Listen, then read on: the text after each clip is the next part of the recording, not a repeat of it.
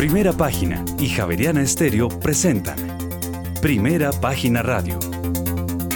Noticias y análisis económico de Colombia y el mundo.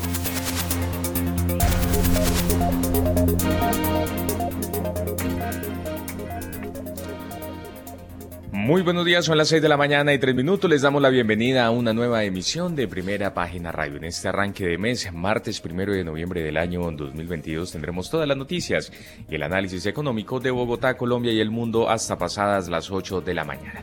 Bajo la dirección de Héctor Hernández y Héctor Mario Rodríguez, hoy presentamos. El staff del Banco de la República subió su pronóstico de inflación de Colombia para este año de 9,7 a 11,3% y para 2023 de 5,7 a 7 7,1%. Para el, para el 2024 la ubica en el 3,5%. Además, el staff estima que la economía colombiana tan solo se expandirá 1,3% en 2024 y al igual que en 2023 se ubicará debajo del crecimiento potencial. Además, el Comité de Regla Fiscal asegura que la continuidad de política de exploración y explotación de petróleo y gas en Colombia es necesaria para garantizar la sostenibilidad de las finanzas públicas. Y en solo la segunda semana de octubre se fueron de Colombia 82 millones de dólares por inversión de portafolio, el balance de todo el mes menos peor de lo esperado.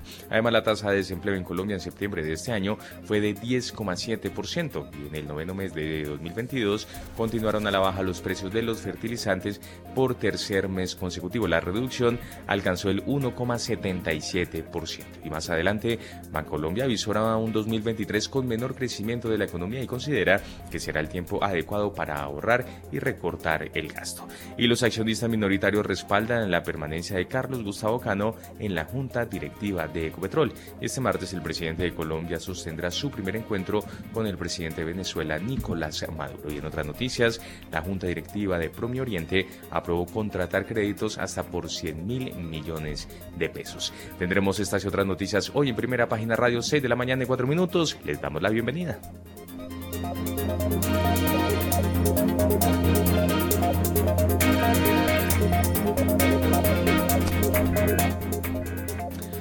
Ya tenemos en Colombia las 6 de la mañana y 5 minutos y aprovechamos hasta ahora y le damos una mirada al panorama internacional porque la Fed se dispone a realizar otra gran subida de tasas y ahora el debate se centra si la reducción del ritmo de alzas comenzará en el mes de diciembre.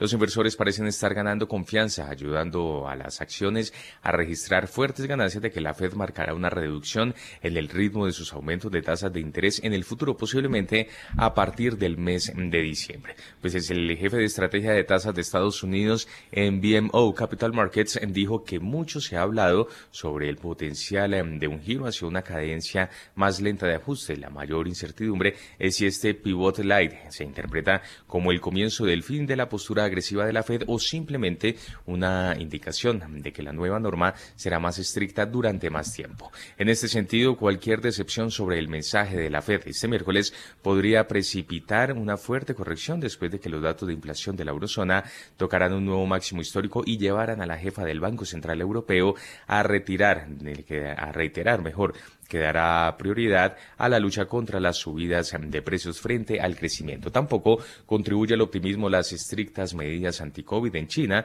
responsables en gran medida del frenazo económico que mostraron varios sondeos empresariales de Asia este martes. Los mercados de valores de Estados Unidos apuntan a una apertura ligeramente a la baja, consolidándose después de la vertiginosa subida del viernes ante las esperanzas de un pronto final de la subida de tipos de interés de la Reserva Federal. Seis de la mañana Héctor Hernández, muy buenos días. Buenos días, Juan Sebastián. Buenos días a todos nuestros oyentes. Muy buenos días al equipo de producción y a todos nuestros analistas. Eh, como siempre, el mundo eh, eh, girando en torno a la Reserva Federal de los Estados Unidos, como se está planteando. A las seis de la mañana y siete minutos le damos los buenos días a Andrés Moreno Jaramillo. Andrés Moreno, ¿cómo está viendo toda esta componenda mundial en torno a la FED? Buenos días, Héctor, a todos los oyentes y al equipo de primera página. Empezamos noviembre, los últimos dos meses del año. En 60 días esto se acaba, en un mes del Mundial, y todos pendientes de la Reserva Federal. Evidentemente es el dato de inflación o los datos de inflación que salen en el mundo y en especial en este caso en Estados Unidos los que hacen que las tasas suban y que ha generado esta ola de volatilidad en las monedas, en los commodities, en las acciones, en todo lado, realmente, y que ha fortalecido al dólar. Em, se espera, obviamente, la Fed siempre es prudente a la hora de mover tasas. Obviamente, pues no se sabe todavía si ya llegamos al pico de la inflación. Todos los analistas han dicho que septiembre, octubre fue el pico, más septiembre que octubre, pero es difícil em, analizar si esto es verdad, dado todos los acontecimientos sobre la crisis energética que hay en el mundo. Lo bueno es que los mercados siempre arrancan tranquilos, la Fed sube tasas, no hay problema, pero viene el dato de inflación, que en este caso va a ser el 10 de noviembre, la siguiente semana, y siempre sale por encima de lo esperado. Entonces es muy complicado entender o saber si definitivamente ya es el fin porque si bien hoy tenemos, mañana tenemos movimiento de tasas que es 2 de noviembre, dentro de 7 días tenemos dato de inflación, que es lo que más asusta a los mercados. La volatilidad va a continuar y teniendo en cuenta que en diciembre nuevamente hay reunión de la Fed. Entonces, eh, los mercados están positivos, los futuros arriba, Europa está arriba. Normalmente ha empezado así siempre, eh, los meses de agosto, septiembre, octubre, todos positivos, tranquilos, todo está descontado hasta que llegue el dato de inflación. Entonces, seguramente habrá una subida alrededor de 75 básicos, eh, pero pues esperemos que la inflación empiece a caer, que salga por debajo de lo esperado y que eh, ya en el año 2022 nos preocupemos por otros problemas económicos como el crecimiento, como el PIB, como la recesión, y no tanto por las tasas de interés y la inflación.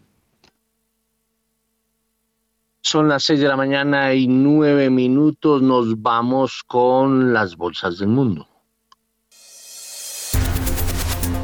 En primera página radio, las bolsas del mundo. 6 de la mañana y 9 minutos y Asia cerró al alza ante la posibilidad de que la Reserva Federal en Estados Unidos ponga cierto freno a sus altas alzas de tipos de interés. Las alzas se debieron a una nota no verificada, que es tendencia en las redes sociales y retuiteada por el influyente economista Hao Hong. Dice que el miembro permanente del Politburo, Wang Huning, formó un comité de reapertura y está revisando los datos de COVID en el extranjero para evaluar varios escenarios de reapertura con el objetivo de relajar las reglas de COVID en marzo de 2023. Al cierre de la bolsa de Tokio, el Nikkei de 225 acciones subió 0,33%. El índice de referencia de la bolsa de Shanghái ganó 2,62%, mientras que el parque de Shenzhen avanzó 3,24%. El índice Hang Seng de, la bolsa de Hong Kong saltó 5,23%, mientras que el índice de referencia CSI 300 de China subió 3,4%. Además, el Kospi de la bolsa de Seúl subió 1,81% y el índice de valores tecnológicos Kosdaq sumó por su parte 0,68%. Hay que decir que el Banco de la Reserva de Australia subió sus tasas de interés en 25 puntos básicos hasta el 2,85%. Hay que recordar que el pasado 3 de octubre el emisor australiano subió sus tasas de interés en 25 puntos básicos hasta el 2,60% y por ello el mercado esperaba otra subida del 0,25% que terminó por ser acorde con la decisión oficial. Reiteramos entonces, el Banco de la Reserva de Australia subió sus tasas de interés en 25 puntos básicos y llegó al 2,85%. Por su parte, las acciones europeas marchan al alza, muy atentas al veredicto de la Fed y por los buenos resultados de la British Petroleum. Los mercados bursátiles mundiales se preparan para la reunión de política monetaria de dos días de la Fed y los inversores prevén que este miércoles anunciará un aumento de 75 puntos básicos de interés en, en puntos básicos de su tipo de interés mejor, aunque se mantiene la esperanza de que el Banco Central realice un aumento menor de 50 puntos básicos en diciembre. El selectivo bursátil español IBEX 35 subía 0,78%. En la jornada de hoy, la bolsa de París suma 1,45%, el DAX de Frankfurt 1,41%, el FTSE de Londres 1,27% y la bolsa de Milán se recuperaba 1,18%. Son las 6 de la mañana y 12 minutos y está con nosotros Arnoldo Casas, eh, quien hace parte de la firma Credit Corp Capital. Arnoldo, muy buenos días. ¿Cómo está viendo el arranque de las diferentes plazas bursátiles en el mundo? Héctor, muy buenos días. Un saludo para todos los oyentes. eh, para el equipo de trabajo, para Andrés. Eh, bueno, pues muy positivo. Yo creo que espero que esta sea la antesala de, de un cierre del año bueno de, una, de un movimiento correctivo. Digamos, yo, yo creo que todo el tema de la tendencia de los mercados no ha cambiado, pero sí podemos tener unos mesecitos de tranquilidad y de rebote. Entonces, yo creo que, este es, que esta sea la antesala. Nos queda mañana la reunión de la Reserva Federal, sobre la cual ya, ya, ya comentó Andrés, eh, pero creo que es como el dato clímax del asunto. Yo, yo, yo siento que por las, las cifras macro, por el tema del PIB, eh, es probable que, que independiente que sea, mejor dicho, que las tasas queden al 4 y que los mercados estén descontando una subida al 4.5%, pues ya, ya como que la tormenta y el volumen de datos que, que, tenía la gente en psicología negativa, pues frene y con eso pues venga lo que estamos viendo hoy, ¿no? Una, unas bolsas eh, digamos que con, gasolina para estar subiendo, sobre todo este tema del, de eliminar las restricciones en China es muy importante para, todos los mercados y también para la inflación en el mundo. Entonces yo creo que viene acompañado de una jornada con, muy buenas noticias. Eh, y solo como anécdota, ¿no? el, banco australiano que ahorita lo mencionaba, eh, tiene patrimonio negativo, ¿no? Ya, ya es, el banco técnicamente está quebrado, ¿no? Eh, singular. Todos los, los, grandes perdedores de todo este tema han sido los bancos centrales con, con pérdidas muy fuertes por, el, por la subida de las tasas de los, de los, de los bonos. Óigame, Arnoldo, explíqueme eso o expliquémosle a los oyentes eso que usted está comentando. ¿Por qué cuando suben las tasas o suben las tasas de los bonos, o sea, de los papeles, eh, eh, por ejemplo, de los tesoros de los Estados Unidos, que son los papeles que emite el gobierno de los Estados Unidos, o los TES en Colombia, o cualquier bono que se emita, cuando suben las tasas, eh, mm, como usted lo está diciendo, ¿por qué le está yendo mal a quienes están invirtiendo en esos papeles? Porque el, el precio que uno paga eh, hoy, por un, mejor dicho, al final eh, es como cuando uno le descuenta, como cuando, como cuando antes se le descontaba un cheque a un amigo o una, o una factura, ¿no? Uno finalmente hay unos, hay unos recursos en el futuro. Por ejemplo, si llega alguien con, una factura y dice, oiga, mire, sabe que yo tengo estos 100 pesos eh, que me tiene que pagar fulanito, usted présteme plata sobre eso y quédese con la factura y cóbrele a él. Es, es el mismo ejercicio. Entonces, finalmente, si eso vale 100 y yo quiero obtener una rentabilidad del 10%, pues a, ese, a esos 100 pesos les descuento el 10%, pago eso, que son 90, y pues obviamente al final eh, me quedo yo con esa factura, le pagué 90 de anticipo a, al amigo que me dio la factura, eh, y unos meses después voy cobro esa factura por 100 pesos y la diferencia es lo que yo me gano. Eh, ese descuento es la tasa de interés.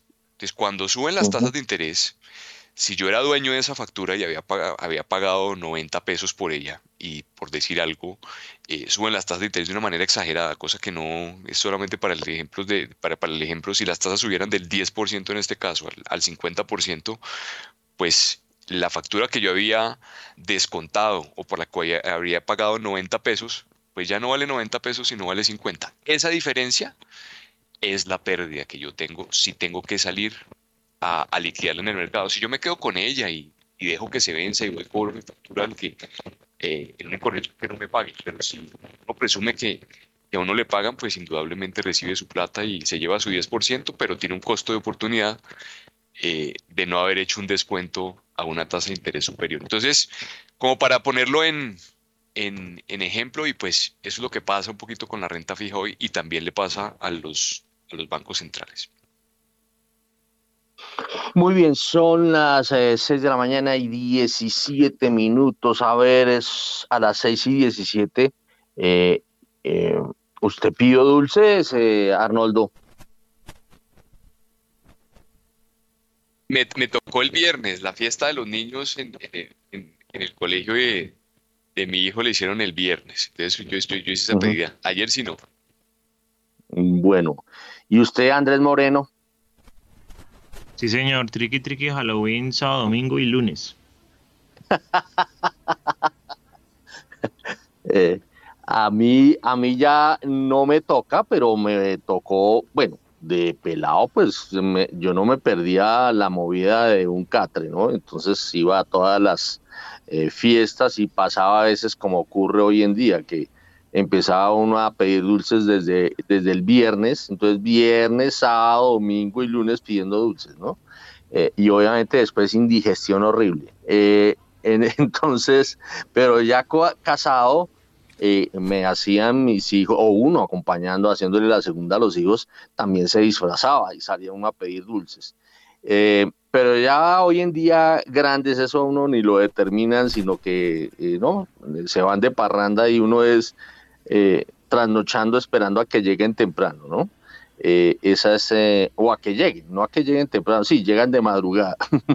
es, es realmente es realmente dura la cosa cuando ya los chinos son mayores de 15, 16 años. ¿Y usted pidió dulces, Juan Sebastián? Eh, pero ya hace mucho tiempo, Héctor, ya, ya se perdió esa costumbre.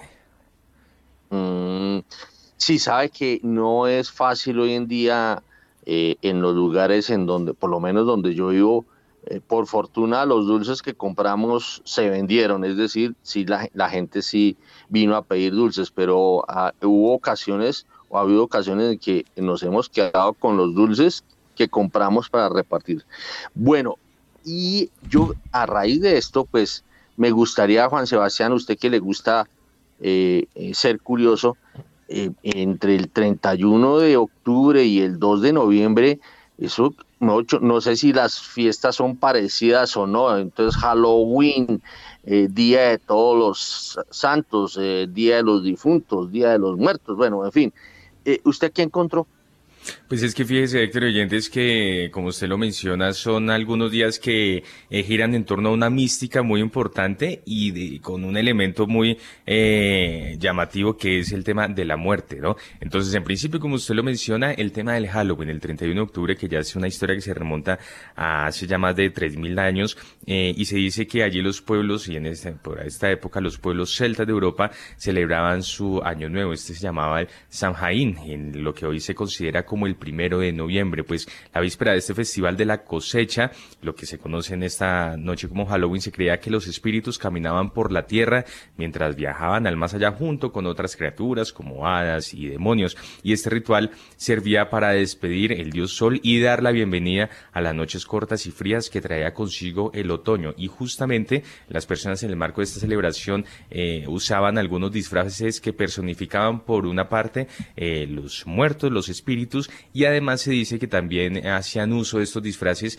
para mm, confundir un poco a los espíritus malignos y que no eh, los poseyeran como tal. Y usted lo menciona también, el Día de Todos los Santos, o también conocido como el Día de los Muertos, una celebración que tiene un lugar muy importante en la tradición y en la historia mexicana principalmente, porque es eh, la noche en que, según esa tradición, los, eh, los espíritus, los, los muertos, los, los santos, regresan a, la, a la tierra a visitar justamente a sus seres queridos, haciendo, digamos, un paso por lo que se conoce como el purgatorio para, digamos, limpiar y purificar el alma. Entonces son eh, elementos que digamos giran en torno, eh, son celebraciones que giran en torno a la, a la, muerte como tal, pero digamos con una perspectiva muy, muy diferente y con unos orígenes eh, muy distintos. Hoy se estará celebrando entonces el Día de Todos los Santos en México y como lo mencionamos es una tradición que realmente lleva muchísimos años, que se mantiene y que realmente los mexicanos en su conjunto lo han apropiado como un elemento y como un factor cultural que sin duda alguna todos los años en México y que incluso, por ejemplo, se hacen cenas muy especiales, eh, el pan de muerto, por ejemplo, que tan solo se hace por esta época, en fin, hay muchas celebraciones en torno a la, a la celebración de esta visita de, los eh, muertos y de los santos y de los difuntos al, a, los, a, los hogares. Esta celebración se hace entre el primero y el 2 de noviembre. Óyame, una pregunta. Eh, ¿El próximo lunes es festivo? Sí, señor. Fíjese que el próximo lunes y el próximo también. Venimos con dos festivos. Creo que el próximo lunes esa raíz es una cosa rarísima, ¿no? Cae, cae, cayó el martes, el día de los eh, santos, que se celebra en Colombia, es una fiesta religiosa eh, y, pasó al lunes de la próxima semana, ¿no? Eh, esa, esa, ese, esa celebración o esa festivo pasó del, del martes a el lunes 7 de noviembre, si no estoy mal. Bueno, bueno, esté feliz, ¿no? Acuérdese que el rey del descanso es usted, hermano. Y, más cuando vienen dos seguidos, imagínese. Muy bien, 6 y 23, eh, a ver, a esta hora eh, nos vamos con las bolsas latinoamericanas.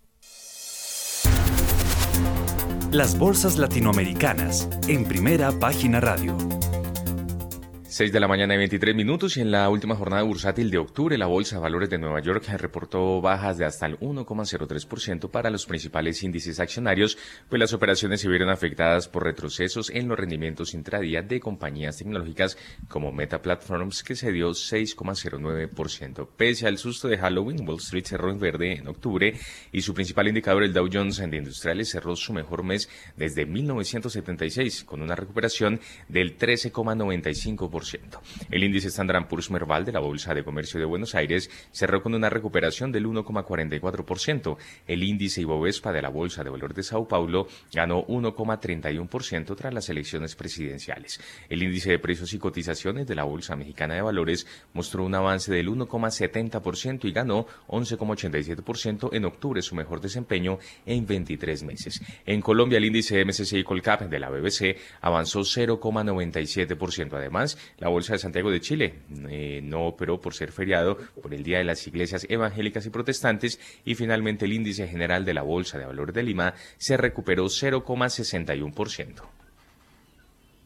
Bueno, son las 6 eh, de la mañana y 24 minutos. A las 6 y 24, pues démosle cabida a Arnoldo Casas, que hace parte de la firma Credicor Capital de origen peruano y que pues obviamente tiene muchos, muchos eh, centros de operaciones acá en Latinoamérica. A ver, Arnoldo Casas, ¿cómo está viendo el vecindario?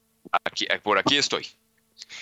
Eh, muy bien. No, me, mencionaba Héctor que, que, estamos, pues ya tuvimos, ya tenemos todo el, ya no tenemos noticias ni sorpresas electorales en Latinoamérica. El factor político ya empieza a cobrar relevancia en la medida en que en que empiecen a, surtir trámite los proyectos eh, económicos, sociales que, es pues, que traen las nuevos, los nuevos presidentes electos.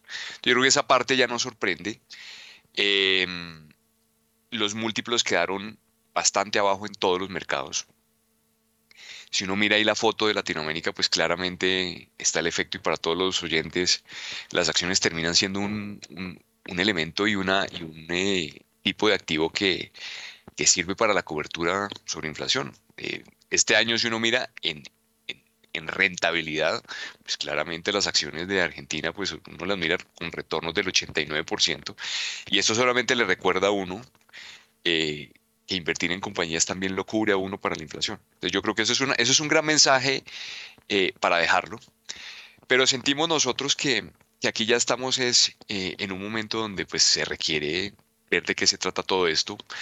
Eh, empiezan a aparecer algunas eh, noticias que, que sí no, no son muy positivas alrededor de, factores de riesgo de crédito en, economías como la chilena, donde los constructores pues empiezan como a, como a tener complicaciones derivadas de todo el, el incremento en las tasas de interés y, y, el impacto económico. Pero en general para nosotros todo lo que son las acciones de, la región, pues son una oportunidad muy grande. Eh, estamos mm, casi convencidos, porque pues, no hay una certeza absoluta de que viene un ciclo muy bueno para las materias primas, de que se va a extender por cuenta de todos los fenómenos geopolíticos, los precios altos de la energía, que por fortuna le sirven a este país. Eh, y el tema de la electrificación, pues va a seguir favoreciendo toda la industria digamos, de extracción que golpea de manera positiva a las bolsas latinoamericanas, a los fundamentos de las compañías que están listadas acá. se necesita tranquilidad desde el ángulo, desde el ángulo político, pero para darles alguna, digamos, un índice de magnitud, nosotros tenemos eh, un fondo latinoamericano listado acá en, en, mejor dicho, aprobado por la Superintendencia Financiera, y ha sido el único fondo que de, los que tenemos en todas las diferentes clases de activos que tiene retorno positivo casi el 30% este año. Entonces, invertir en Latinoamérica ha sido una muy buena estrategia, bien sea porque es eh, diferencia en tipo de cambio, pero también porque eh, a lo largo de este 2022 hemos tenido un, rebote en, las acciones brasileñas, hemos tenido un rebote en las acciones chilenas. Eh, entonces, para mencionar el tema y, y además evidenciar y ratificar que tenemos una visión positiva sobre, sobre nuestros mercados. Muy bien, son las 6 de la mañana y 28 minutos. Óigame, pero ¿sabe que me gustaría ver, eh, Arnoldo, muy rápidamente, en, en 30 segundos, Brasil, cómo ha empezado a jugar? Eh, ya ha pasado un día después de las elecciones en Brasil. ¿Cómo ve la cosa? Pues eh, yo recuerdo muy bien porque a mí el primer triunfo de Lula lo, recuerdo porque, generó un desconsuelo muy grande en los mercados y ahí tuvimos, eh, antes de la crisis de test que hemos tenido durante este año 2022, que ha sido la peor eh, en términos de magnitud, eh, ese fue un momento crucial para los test y, para toda la deuda latinoamericana. Los bonos cayeron a, a precios de 40, 50%. Entonces uno dice, bueno, el Lula del 2012 es igual al Lula del 2022 y, todo el mundo, yo, eh, las redes sociales son una cosa impresionante, ¿no? Porque eh, hacen la remembranza, muestran todas las experiencias del tema que tuvo el, presidente Lula con, los escándalos eh, alrededor de Petrobras y bueno, etcétera, etcétera, todo lo que todos conocemos. Pero el mercado terminó en luna de miel con Lula, algo que parecía ser muy malo, terminó siendo eh, muy bueno y, es difícil separar ahí si fue un tema de, la ejecución que tuvo el gobierno o, si al final fue todo lo que el, choque latinoamericano por cuenta del impulso que le dio China a esta región impulsando las materias primas. Al final, el, hermano, el, el mercado quedó en, con luna de miel y con Lula, yo creo que lo recuerdan de una manera positiva.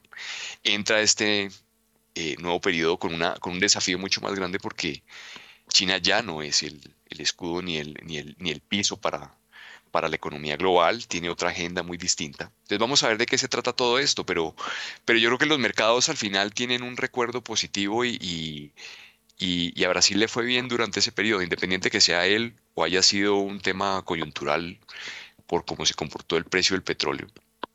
Eh, pero mm, percibe uno que no hay una, el mercado no lo, no lo ve de una manera negativa. Eh, y por lo menos en el corto plazo no lo va a ver de esa manera. Obviamente el tema de legitimidad, la manera como, como se quedaron las elecciones, el papel que va a desempeñar Bolsonaro tratando de, de, hacerle auditoría, como ha pasado en toda la democracia global, eh, cuando hay estos resultados como tan estrechos, pues generan algo de, van a generar ruido, pero, pero por ahora esa es nuestra visión, eh, Héctor. Menos mal fueron 30 eh, segundos. Se me olvidó, de la mañana y 31 minutos. Nos vamos, está conectado con nosotros Camilo Ramírez Vaquero. Camilo, Brasil, muy buenos días.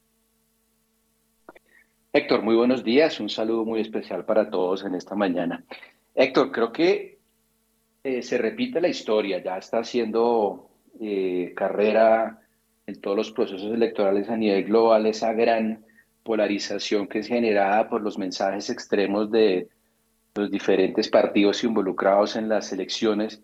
Y en este caso particular creo que había muy, muy malas opciones para, para, para cualquier extremo que uno quisiera mirar, pero evidentemente la opción de Lula, eh, que vino, digamos, a reencaucharse después de los fallos de la Corte Suprema que declararon la nulidad de los procesos penales en los que él había estado envuelto, pues le dio un respiro que finalmente supo aprovechar, eh, concretando y, de alguna manera potencializando ese gran descontento que había en los sectores populares de Brasil que sufrieron muchísimo con las políticas públicas en materia de manejo de la pandemia, eh, con evidentemente el, el, gran proceso de deforestación de la Amazonía y esos otros temas que normalmente son los que le dan bastante fuerza a, la, a las políticas que consideran algunos de izquierda o progresistas. Y esa capitalización que hizo Lula, pues finalmente vino a concretarse en unas elecciones tremendamente reñidas, en donde por una diferencia mínima en términos de la población brasilera, pues resultó siendo eh, reivindicada nuevamente esa posición de izquierda que, repito, como dice Arnoldo, no esperamos que sean unos cambios dramáticos eh, desde el punto de vista social y económico, porque finalmente el palo no está para cucharas a nivel global pero pues sin duda alguna sí es una novedad en términos de manejo de ciertas políticas que son de interés global, como repito, el tema del manejo de la deforestación en la Amazonía y ciertos temas sociales que evidentemente en el gobierno de Bolsonaro habían sido dejados de lado.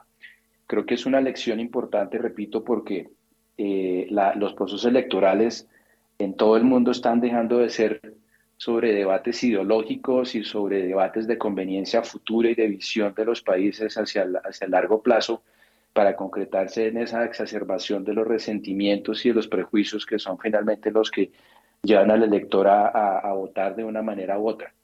Y eso es lamentable, el, preso que tienen las fuerzas de las redes sociales y, de los mensajes negativos eh, es lamentable y creo que al final la elección es simplemente los procesos van a seguir siendo así en casi todos los países porque es muy difícil controlar la influencia que tienen las redes sociales y lo más grave, es muy difícil educar al, electorado para que tenga el suficiente criterio para escoger por encima de los mensajes de resentimiento y de odio que finalmente son los que terminan determinando los resultados electorales. Y lo vamos a ver muy pronto en las elecciones en los Estados Unidos, en el midterm, en la renovación del Congreso, en donde claramente los protagonistas son nuevamente esos mensajes negativos. Son las 6 de la mañana y 35 minutos. Bueno, a mí como yo como no miro las redes sociales, entonces no me estreso mucho. 6 y 35. Me voy a me le voy a adelantar a Andrés Moreno Jaramillo. Les quiero comentar que el Colcap en el último año ha retrocedido, el MSCI retrocedido 11,66%. Eh, el Grupo Energía Bogotá retrocedió la acción 39% en el último año, eh, Celsia 35%, Ecopetrol eh, casi 14%, ISA eh, casi también 15%, eh, Bancolombia se ha fortalecido en el último año 5,40%, Sura se ha, se ha, fortalecido 81%. Bueno, yo me le estoy adelantando a Andrés Moreno Jaramillo porque este trabajo nos lo hizo ayer eh, eh, mm, Nicolás eh, Espinosa Esteves, quien estuvo mirando junto con Jorge Goyeneche el comportamiento de los diferentes datos año corrido, últimos 12 meses. Por ejemplo, en los últimos 12 meses, a ver, venga y no le adelantamos, no le seguimos adelantando a, Andrés Moreno Jaramillo. El MSCI en el último, en lo corrido del año, ha retrocedido 19,87%. El Grupo Energía Votada retrocede 37%. Celsia 36,74%. Vámonos con la Bolsa de Colombia para que entre Andrés Moreno y sea serio y nos ayude a entender todo este mere que tenga bursátil.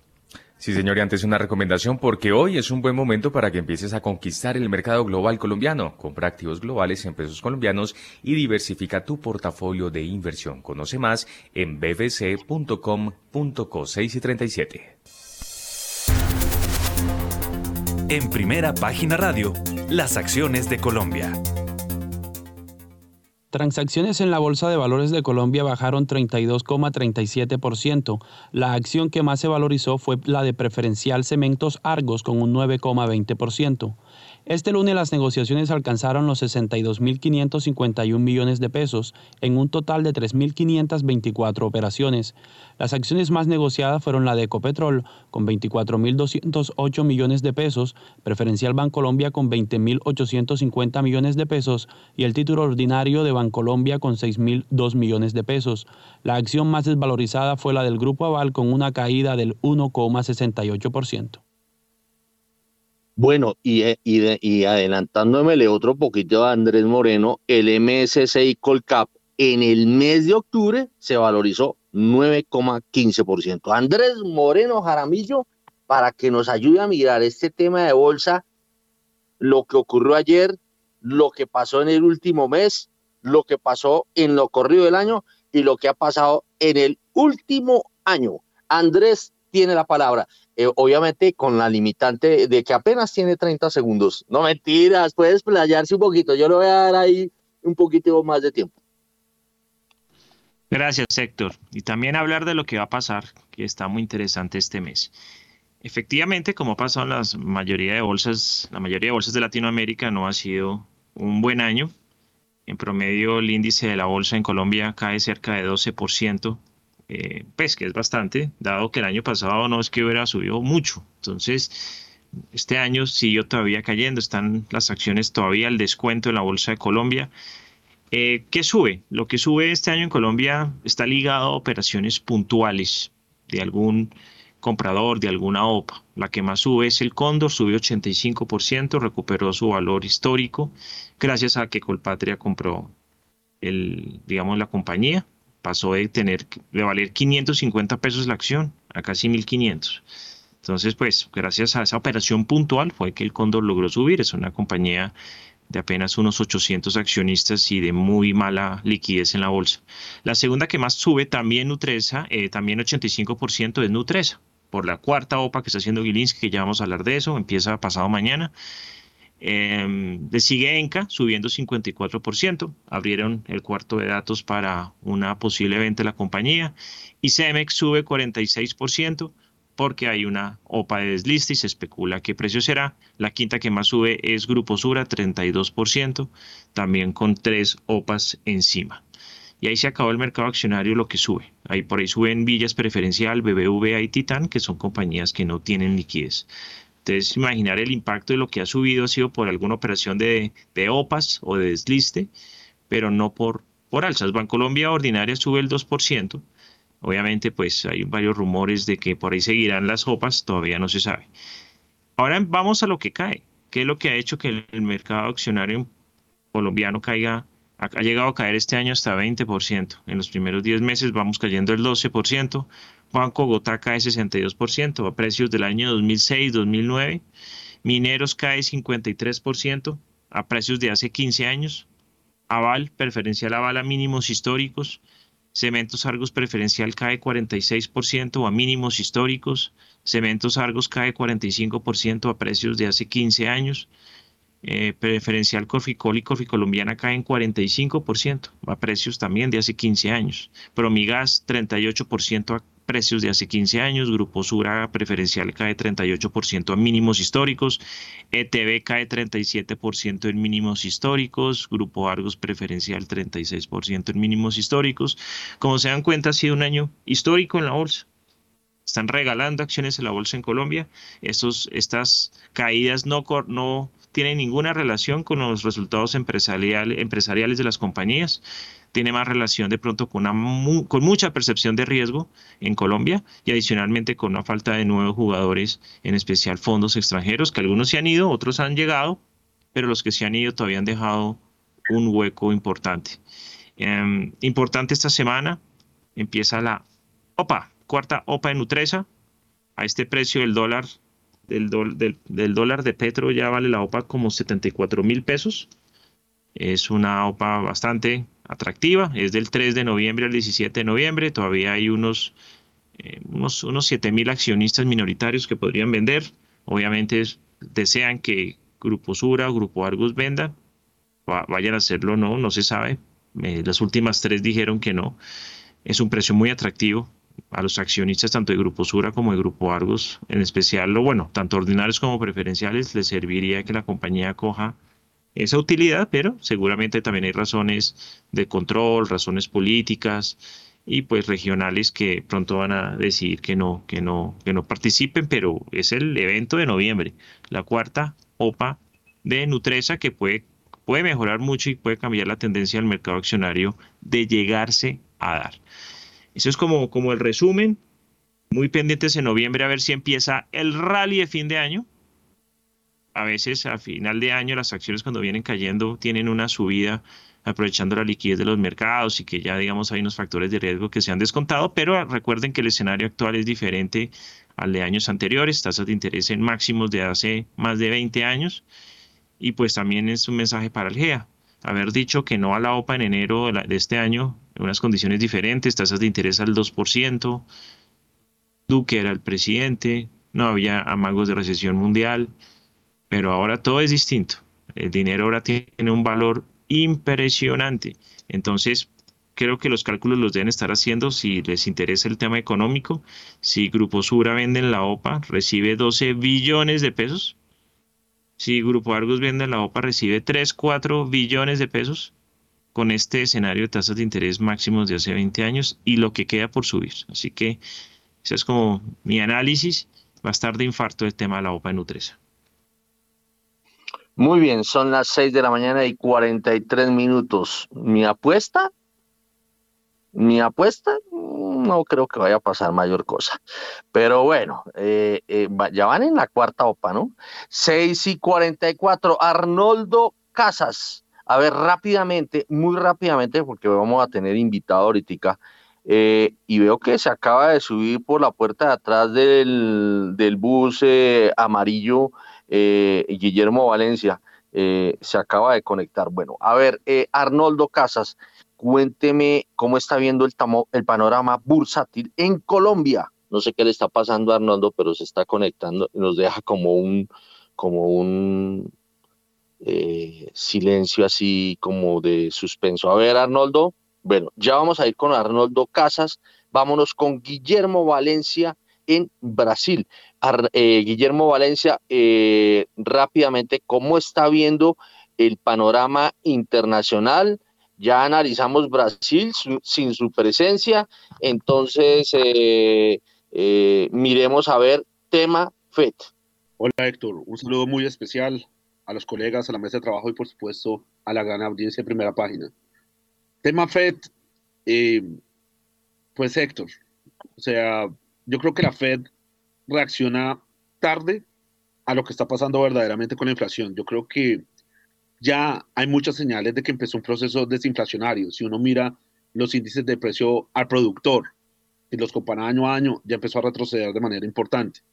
Eh, yo creo que así como se subestimó la inflación, ahorita se está sobreestimando. Y el 2023 lo que va a haber es una desinflación importante. O sea, ver de pronto tesoros en el orden de 2%, desde nuestra óptica puede ser posible. Muy bien, son las 6 de la mañana y eh, Héctor, 40. A ver. Héctor, ¿me, me, oyen? Ah, ahora sí, don Arnoldo, a ver, rápidamente porque tenemos un invitado cruzado ya en este momento. Sí, solo, solo un comentario ahí de, sobre, sobre algo que dijo Andrés eh, del comportamiento de las bolsas latinoamericanas. Y, sí, no ha, sido, no ha sido muy alto, pero solo para, para, poner esto en un año en el que los mercados de, en acciones caen casi el 20%, incluso estuvimos cerca del, del 30% en algún punto, eh, Latinoamérica ha tenido una rentabilidad en dólares equivalente al 1%. El ILF, para no hablar, digamos, de, de los fondos que tenemos nosotros, el ILF, que es el, el, el fondo bursátil de BlackRock, acumula el 1%. Y si a eso le suma uno la depreciación del dólar, es una rentabilidad casi del 22%. En un año tan complejo, de verdad que Latinoamérica ha tenido un año extraordinario. Solamente digamos como para, para, para dejarlo que sí, no son rendimientos muy altos, no son cosas como para eh, eh, celebrar y alegrarse mucho, pero en el comparativo, supremamente bien leído a Latinoamérica. Ay, no, bueno, son las eh, un segundo, son las 6 de la mañana y 47 minutos. A las 6 y 47 nos vamos a conectar con un invitado especial que es Gustavo Gómez. Él está eh, manejando eh, lo que se llama, lo que le dicen cumbre cafetera, pero organizada a través de Asosport. Eh, y Asosport es un gremio que hoy en día hace parte de Analdex. Bueno, entonces, Gustavo Gómez, muy buenos días.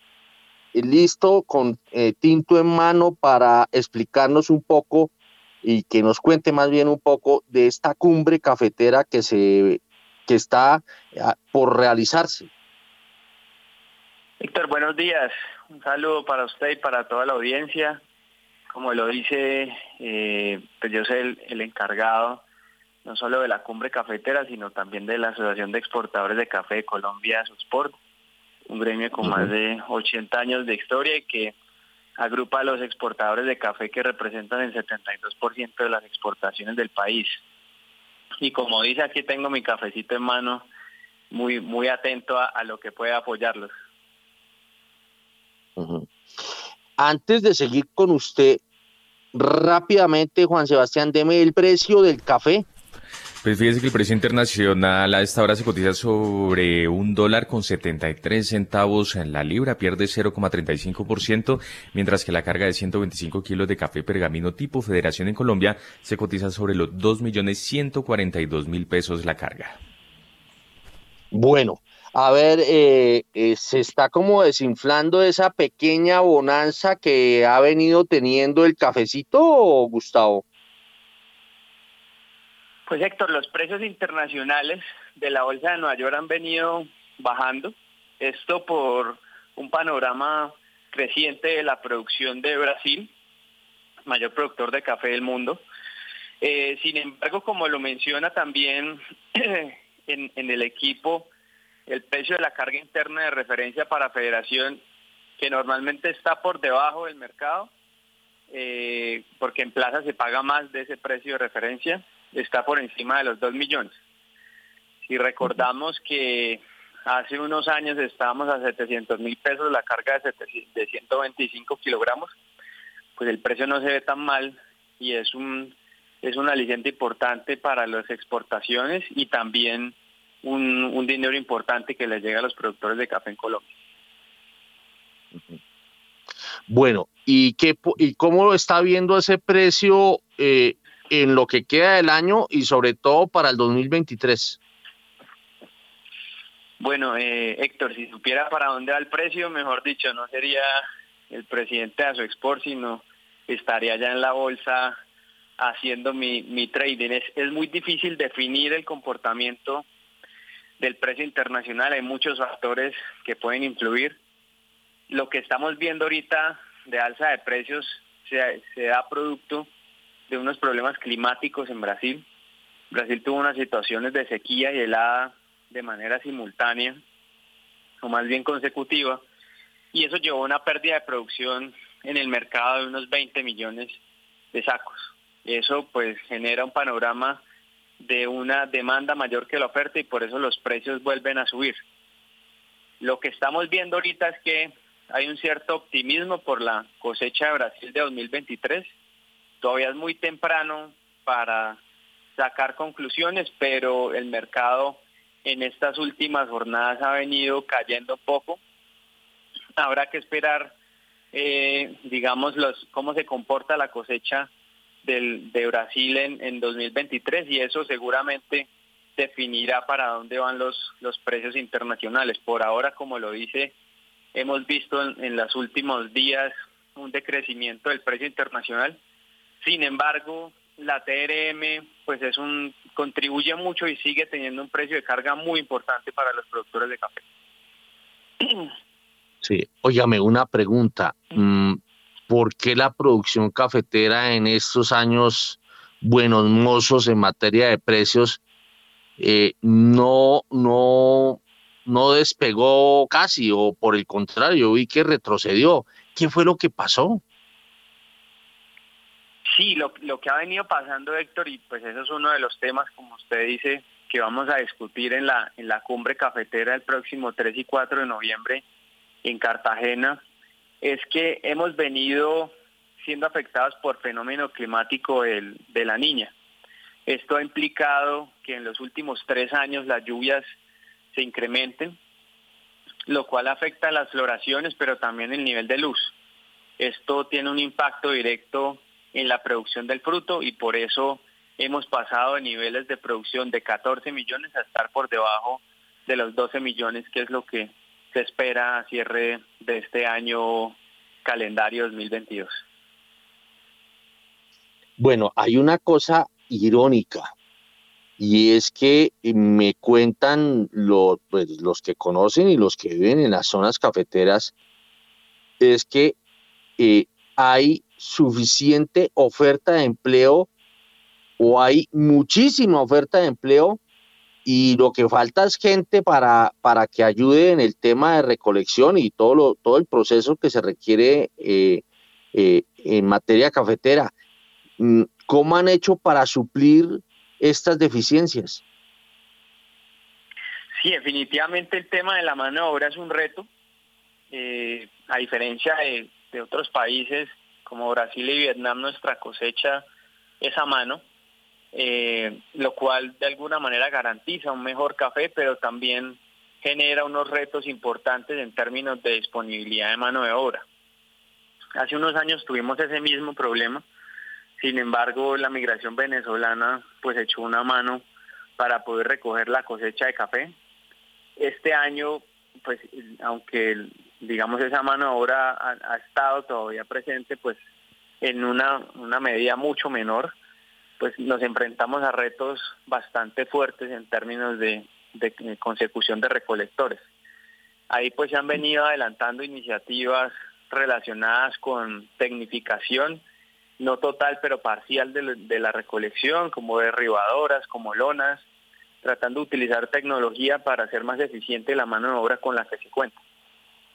Sin embargo, pues es un reto bastante bastante alto que no solo afecta al sector cafetero, sino también la mano de obra del país. Vemos como también la subida en la tasa de cambio ha generado una migración importante de estas regiones eh, de Latinoamérica hacia Estados Unidos eh, y eso genera pues una falta de mano de obra también para labores básicas en, el sector agropecuario y cafetero. Óigame, em, me imagino que eh, en, el, en esta, esta cumbre cafetera que se va a llevar a cabo en Cartagena el 3 y el 4 de noviembre, eh, se va a mirar todo, inclusive se va a mirar el tema de, de la crisis originada por la invasión de Rusia en Ucrania y bueno, y el tema China y el tema Reserva Federal, bueno, en fin, ¿Eso cómo lo está viendo? Sí, señor, no, pues todo eso tiene un impacto en el sector. Eh, lo que usted menciona, la guerra Rusia-Ucrania, de alguna manera ha afectado la disponibilidad de fertilizantes en el país, eh, pero además encareciendo los precios. Entonces, lo que se ha visto en este año es una disminución del uso de fertilizantes, lo cual termina siendo también una mala noticia porque eso afecta eh, la producción no solo este año, sino el próximo. el bajo uso de fertilizantes pues hace que el, la perspectiva de producción sea menor. Eh, como mencionó usted, la FED también, pues digamos que tiene un doble impacto. Eh, eso ha incrementado de alguna manera la TRM en Colombia, el dólar, lo cual es un incentivo importante para las exportaciones, no solo de café, sino agroindustriales pero también genera unos incrementos importantes en términos de costos de producción y comercialización.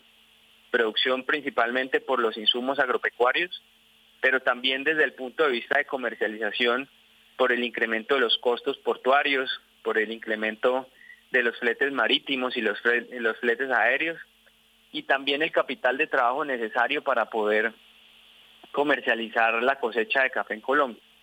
A pesar de que como usted dice, ha habido unas jornadas en las que ha bajado el precio del café, aunque la jornada de ayer subió 7 centavos. Eh, esta cosecha que vamos a ver va a ser una cosecha histórica por encima de los 14 billones. Eso requiere una financiación importante, eh, unas líneas de, de crédito más grandes y esto pues de alguna manera se ve cruzado con el incremento de las tasas de interés también aquí en Colombia.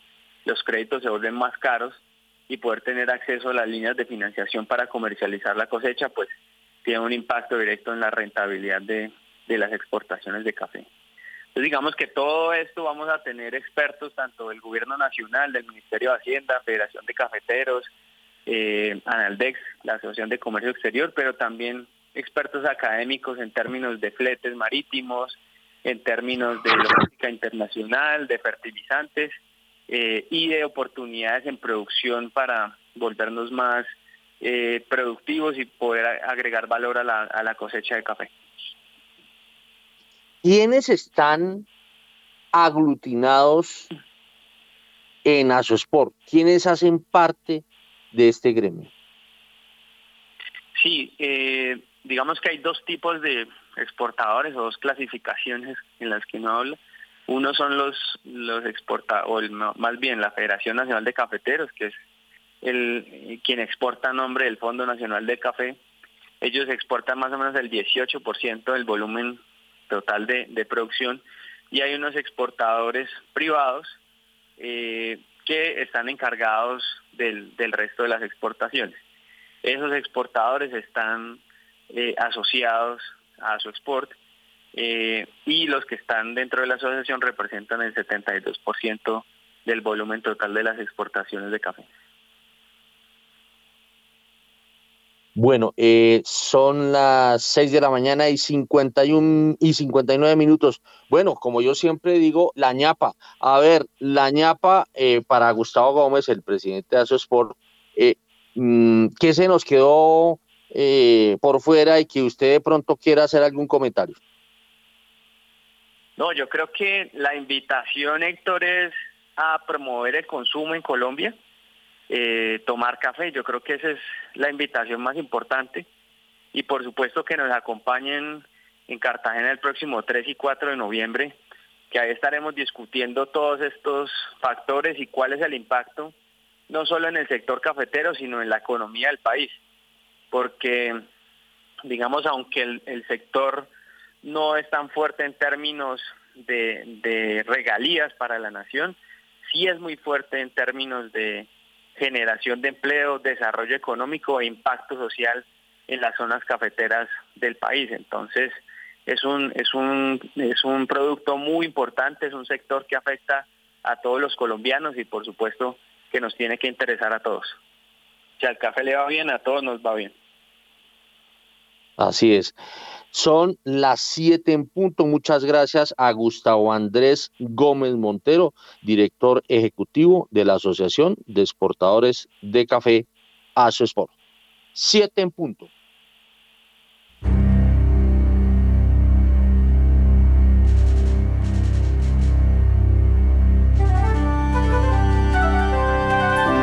91.9 Javeriana Estéreo, Bogotá.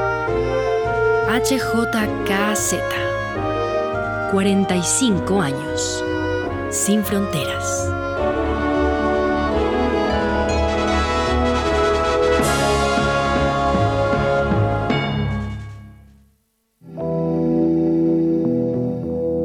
En los rincones más remotos del territorio nacional, hay personas cuya vida ha seguido adelante pese a que el conflicto armado las afectó en el pasado. 50 vidas, una serie radial de la Coalición Internacional de Sitios de Conciencia y Javeriana Estéreo. De lunes a viernes a las 12 del mediodía y al finalizar Bitácora, disponible en javerianaestereo.com. En Movistar Empresas conectamos tu pyme con todo, con fibra, para que tu velocidad de crecimiento sea siempre la máxima. Telefonía fija y móvil para que siempre estés en línea con tus clientes. Toda la tecnología y las soluciones digitales para que tu pyme crezca con todo. Marca ya numeral 709 opción 4. Ingresa a movistar.co slash pymes. Visita nuestros centros de experiencia o contáctanos por WhatsApp al 316 606 6666.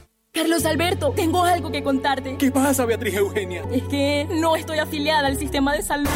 Tranquila. Dependiendo de tu capacidad de pago, te afilias a una EPS del régimen contributivo o a una del subsidiado. ¡Qué fácil! Te amo, Beatriz Eugenia. Yo te amo más ahora que sé cómo afiliarme. Yo soy migrante, tengo CISBEN y confirmo cada cuatro meses que sigo viviendo en Bogotá para mantenerme en el sistema de salud. Infórmate en saludcapital.gov.co. La Bogotá que estamos construyendo. Secretaría de Salud, Alcaldía Mayor de Bogotá. En Acciones y Valores, nuestra prioridad es construir la mejor versión de su futuro financiero. Por ello, creamos soluciones para cada uno de sus objetivos. Descubra nuevas formas de ahorrar y simplifique todo desde el celular a través de inversiones digitales desde un peso. Genere rentabilidad y a la vez impacto positivo en el mundo con inversiones responsables. Construya su plan de inversión personalizado con asesoría exclusiva y especializada Optimice el manejo de recursos de su empresa por medio de soluciones de tesorería. Realice envíos y pagos internacionales seguros de la mano de nuestro aliado Western Union. Es momento de crear metas juntos. Conozca la mejor forma de hacerlo. Contáctenos en www.axivalores.com o al WhatsApp 323-236-5222, vigilado y regulado por la Superintendencia Financiera de Colombia.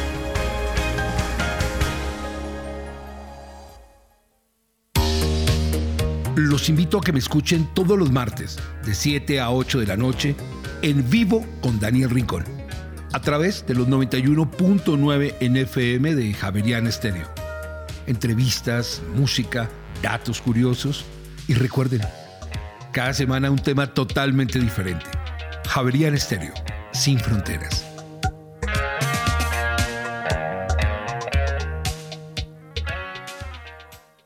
En Movistar Empresas conectamos tu pyme con todo, con fibra, para que tu velocidad de crecimiento sea siempre la máxima. Telefonía fija y móvil para que siempre estés en línea con tus clientes. Toda la tecnología y las soluciones digitales para que tu pyme crezca con todo. Marca ya numeral 709 opción 4. Ingresa a movistar.co slash pymes. Visita nuestros centros de experiencia o contáctanos por WhatsApp al 316 606 6666. Carlos Alberto, tengo algo que contarte. ¿Qué pasa, Beatriz Eugenia? Es que no estoy afiliada al sistema de salud.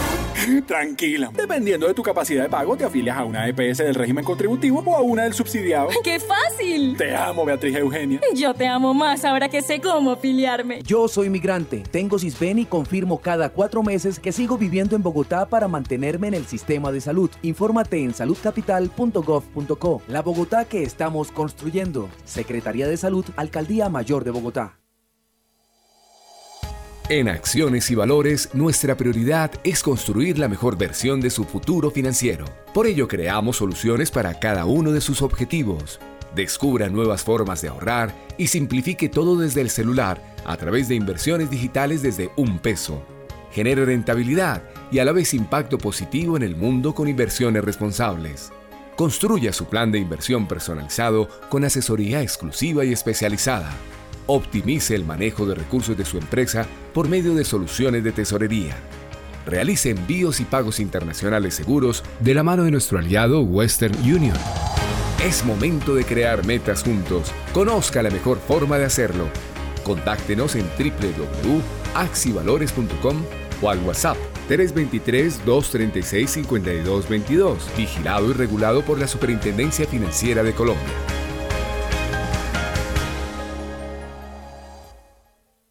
Javeriana Estéreo, sin fronteras.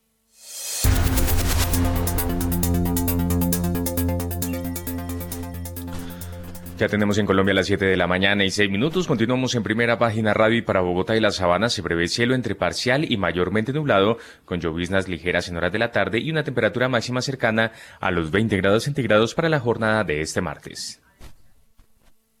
Bueno, son las 7 de la mañana y 6 minutos. Han terminado 10 meses del 2022. Eh, a ver, rapidísimo, su balance en materia económica, pero necesito que sean tan, tan, tan eh, inteligentes que no, me resuman su visión de lo que ha ocurrido en estos primeros 10 meses en 30 segundos. No pueden pasar de eso. A ver, Empezamos contando, empieza el conteo. A ver, Guillermo Valencia. Héctor, un año supremamente sui generis, eh, donde por primera vez después de 40 años el activo libre de riesgo del mundo cae como si fuera acciones o como si fuera materias primas. una señal profunda de que las reglas del juego cambiaron. Camilo Ramírez. Héctor, los efectos de la pandemia se siguen sintiendo a nivel global porque los estímulos que se generaron a nivel eh, de los países desarrollados, pues finalmente son los responsables de que tengamos una inflación disparada, sumado evidentemente a la política cero COVID en China y finalmente a la guerra en Ucrania, que son los hechos que han marcado finalmente los resultados que se están viendo. Eh, muy complejo, pero creo que la humanidad ha aprendido bastante y lo que veremos en los próximos años va a ser una racionalización del tema de la globalización, una mayor autonomía de parte de los estados en poder producir y tener independencia energética y alimentaria y creo que lo que viene hacia adelante va a ser bastante interesante.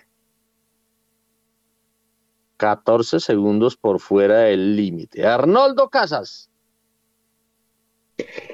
Eh, pues a ver, un año en el que mm, estamos afanados por desacelerar la economía y simplemente no pasa. Muy bien, siete de la mañana y nueve minutos. Andrés Moreno Jaramillo. Bueno, digamos en términos de Colombia se recuperó el empleo. a nivel mundial se han deteriorado las condiciones de pobreza. Eh, las personas más vulnerables son las más golpeadas todavía de toda esta locura. Y en Latinoamérica, gobernando la izquierda, que son muy buenos para gastar, pero muy malos para producir valor y para generar ingresos. Entonces, para mí el balance es muy malo. Muy bien, son las 7 de la mañana y 9 minutos. Vámonos con los temas que van a mover hoy los mercados, eh, Juan Sebastián. En primera página radio, las claves de la jornada. A las 7 de la mañana y 9 minutos, ya 7 y 10 de la mañana y arrancamos en Europa porque el PMI manufacturero del Reino Unido se publicará más adelante en la sesión y se espera que muestre que este sector de la economía británica se mantuvo en contracción en el mes de octubre. En Estados Unidos, el informe de apertura de puestos de trabajo se publicará durante esta jornada. Los analistas esperan que se publiquen 10 millones de puestos de trabajo en septiembre, un poco menos de los 10,053 millones del mes anterior. Se espera que el gigante farmacéutico Pfizer presente un beneficio de 1,44 dólares por acción sobre unos ingresos de 21.300 millones de dólares. Además, la encuesta empresarial de la Fed de Dallas, que se publicará en el transcurso de esta jornada, podría traer más información sobre el resurgimiento del sector petrolero. Por su parte, tras el récord de beneficios de sus rivales, se esperaba que el gigante petrolero BP presentara sus resultados esta madrugada. La British, la British Petroleum registró su segunda ganancia trimestral más alta en su historia durante este martes, con una ganancia de agosto de reposición subyacente, la medida de rentabilidad preferida del grupo, que se duplicó con creces respecto al año anterior a 8.150 millones de dólares. Muy bien, son las 7 de la mañana y 11 minutos y yo quiero, eh, como estábamos tratando el tema bursátil antes de la entrevista con el director de Asosport, eh, mm, estábamos mirando el tema de Colombia y el tema bursátil en Colombia. Y yo quiero empatar eso con un informe que produjo ayer primera página a raíz de eh, la designación de un nuevo presidente de junta directiva en Ecopetrol eh, en menos de 24 horas, ¿no? Se había designado al ex eh, codirector del Banco de la República y ex ministro de Agricultura, Carlos Gustavo Cano, y eh, eso fue el jueves. Y el viernes de la semana pasada, 24 horas después, se, se decidió o la junta directiva decidió nombrar a Saúl Catán. Es decir, que pues fue derrocado eh, Cano por eh, decisión de la propia junta. Eh, primera página sacó un informe que le puso el derroque de Cano voto por voto. Eh, y, se titulaba Petro con, el, con lo de Ecopetrol se suma a la lista de Duque, Claudia López, Efromovich, los Pacific, Rubiales, etcétera, etcétera, de torcedores del gobierno corporativo. Según la ley 222, los miembros eh, de junta de una empresa se le deben a la sociedad, no a sus socios.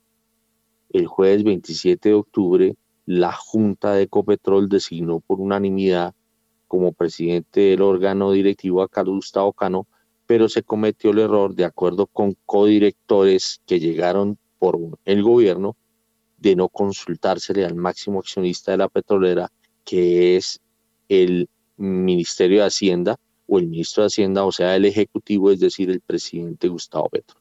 Y que por eso al otro día, el 28 de octubre, se decidió volver a votar y resultó como presidente de la Junta Saúl Catán. Reversaron su voto porque como había habido una, una votación el jueves, reversaron su voto el propio Saúl Catán, Mónica de Grave, Mauricio Cabrera, eh, Esteban Piedraíta, eh, la niña de, de la representante de los eh, mm, de los de los eh, municipios perdón de los departamentos productores de petróleo que es Sandra Ospina. Y eh, y obviamente el viceministro Gonzalo Hernández viceministro de Hacienda. No torcieron su brazo Santiago Perdomo Sergio Restrepo y el mismo Cano que ustedes saben que se puede votar por el mismo, por, por uno mismo, ¿no? Eh, la norma dice, la norma del eh, hay un artículo, el artículo 23 de la ley 222 de 1995 dice, hablando de los miembros de junta, dice, los administradores deben obrar de buena fe, con lealtad y con la diligencia de un buen hombre de negocios. Sus actuaciones se cumplirán en interés de la sociedad. Eh, esto dice el artículo 23. Eh, y por ahí más adelante eh, dice que es un deber de los integrantes de las juntas directivas dar un trato equitativo a todos sus socios, los de la empresa, y respetar el ejercicio del derecho de inspección de todos ellos lo que uno ve es pues eh, una, un desconocimiento de una decisión que se tomó, o sea, el gobierno corporativo decidió en principio designar a Gustavo Petro y después, eh, eh, perdón, a Gustavo Petro, a, Gustavo, a Gustavo Cano, y después ellos reversan ellos mismos y nombran a Saúl Catán.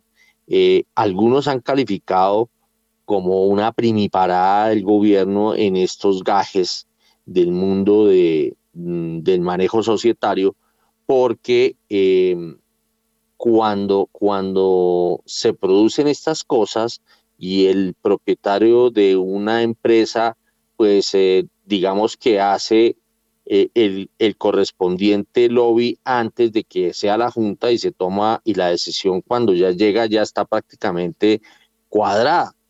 En esta oportunidad no ocurrió así y se pellizcaron cuando ya la cosa eh, había ocurrido. Alguien mm, integrante de la Junta que terminó inclinándose por Catán, eh, eh, me decía, es como si en el Banco de Bogotá se designa presidente de la Junta Directiva del banco a alguien que no haya contado con la previa consulta de el del dueño de de, esta institución financiera que es eh, eh, Luis Carlos Sarmiento Angulo. Decía, ustedes se imaginan si nombran a alguien que no sea eh, de la línea o, de, o, de, o que convenza al, al dueño del banco. Pues imagínense lo que está de por medio.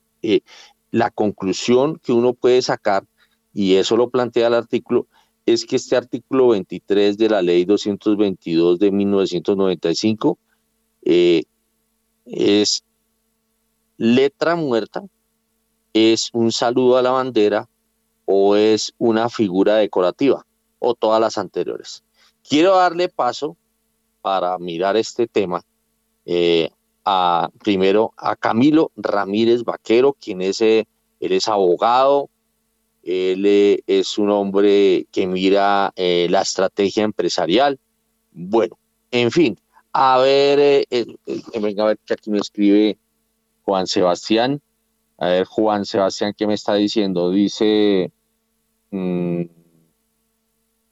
bueno, hay un informe, hay un informe de, ya vamos a ir con, con eh, o vámonos de una vez con ese informe, ya vamos con Camilo eh, Ramírez, vámonos con Daniela Tobón. Los accionistas minoritarios respaldan la permanencia de Carlos Gustavo Cano en la Junta Directiva de Copetrol.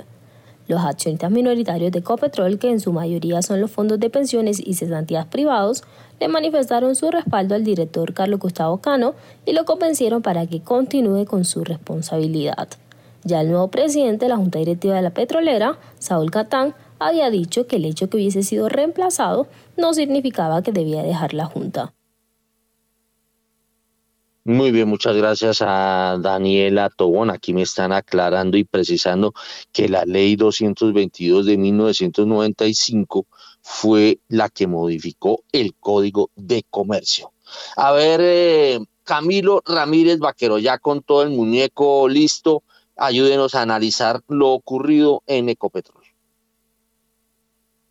Gracias, Héctor. Digamos que yo primero quisiera hacer una, una distinción muy clara entre lo que es, digamos, la capacidad que tienen eh, los accionistas mayoritarios de incidir en las decisiones de la junta directiva de una compañía eh, en la cual, pues, obviamente hay accionistas minoritarios que tienen intereses que pueden ser diversos frente a los del accionista mayoritario distinguir la capacidad, repito, de, incidir en las decisiones de la Junta y segundo, cuál es la función como tal de la Junta y en general de todos los administradores de una sociedad. Digamos que en primer término, pues claramente el accionista mayoritario ejerce su capacidad de, designación y intervención dentro de la sociedad normalmente mediante el nombramiento de los miembros de Junta. Como tiene la, votación eh, suficiente para determinar quiénes son los que entran la Junta y la mayoría eh, puede determinarla, pues obviamente así establece cuáles son de alguna manera las personas encargadas de determinar las directrices del manejo y administración de una, de una sociedad. Y en esa medida, pues teóricamente, en la medida en que uno busque que haya una absoluta independencia, teóricamente esos miembros de junta de ahí en adelante deberían tener la suficiente autonomía para, para tomar decisiones que efectivamente, y ahí entramos al segundo punto, deben ser dirigidas exclusivamente al mejor interés de la sociedad, porque ellos tienen un deber fiduciario y una lealtad que va con la sociedad y con la totalidad de los accionistas, de manera que cuando existan intereses que sean opuestos entre los del accionista mayoritario y los de la sociedad, pues obviamente hay que resolverlos al seno de la Asamblea General de Accionistas, excluyendo al accionista mayoritario que se beneficiaría de cualquier decisión en la cual existe, repito, ese conflicto de interés. En este caso, digamos que cuando se hizo la primera designación del presidente de la Junta, creo que en el, en el ánimo y en la cabeza de todos los miembros estábamos pensando en lo que expliqué inicialmente, y es que ya designados los miembros de Junta, ellos obran de manera independiente frente a los accionistas y tienen pues evidentemente la capacidad de tomar las decisiones que consideren son del mejor interés de la sociedad y la intervención del accionista mayoritario para incidir en la voluntad de los miembros de junta, que repito, en la práctica es muy común, sin duda alguna, como lo explicaba usted hace un segundo en el caso del presidente de un banco. En este caso yo lo veo bastante diferente porque es que aquí no se trata de intereses particulares los que tiene la nación sobre Ecopetrol, sino que son intereses, pues, primero que todo relacionados con el patrimonio público y segundo, en este caso muy particular, pues estamos hablando de un activo generador de los recursos de, fuera pues de los tributarios más importantes para el presupuesto público y que tiene una incidencia cualquier decisión de esa junta en la percepción de los inversionistas dramática que evidentemente cuando hay eh, eh, cualquier apreciación de sesgos o de manejos subjetivos o de manejos arbitrarios pues siempre eh, asusta a los inversionistas porque da para entender que si en el nombramiento del presidente de la junta directiva existen esos bandazos, pues obviamente pueden existir otros bandazos mucho más fuertes hacia el futuro y eso genera una profunda eh, insatisfacción, repito, sobre lo que debería esperarse como una total independencia de los miembros de la Junta Directiva. Entonces, eh, evidentemente creo que hay algo aquí reprochable y creo que el reproche debe extenderse no al presidente en sí mismo de la República cuando se pone bravo y ordena a su ministro que corrija eso, seguramente debió haber pasado, sino a los miembros de junta directiva que se dejaron de alguna manera y con todo el respeto manosear por el gobierno para bolsear su voto. Yo creo que una de las funciones esenciales que tiene cualquier miembro de junta es la de ser autónomo frente a los mismos accionistas. Y en el caso de que efectivamente el accionista entre en alguna, digamos, posición contraria, pues creo que lo primero que tiene que hacerse es un trabajo de, socialización y de negociación, no necesariamente en el seno de las reuniones de la Junta, sino ex, ex o sea, por fuera pues de la, de la Junta para que se logren consensos con el accionista mayoritario que permitan precisamente que prevalezca el interés de la compañía. Pero un telefonazo diciéndole a un miembro de junta que no le gustó el presidente que se eligió para que lo cambien en 24 horas me parece que es una pésima señal. Repito, no solo por la, porque queda mal el gobierno tratando de meterse en esos microdetalles, sino segundo porque los miembros de junta que eligió el gobierno ya se nota claramente que no van a ser lo suficientemente independientes del accionista mayoritario para que piensen exclusivamente en los intereses de la compañía.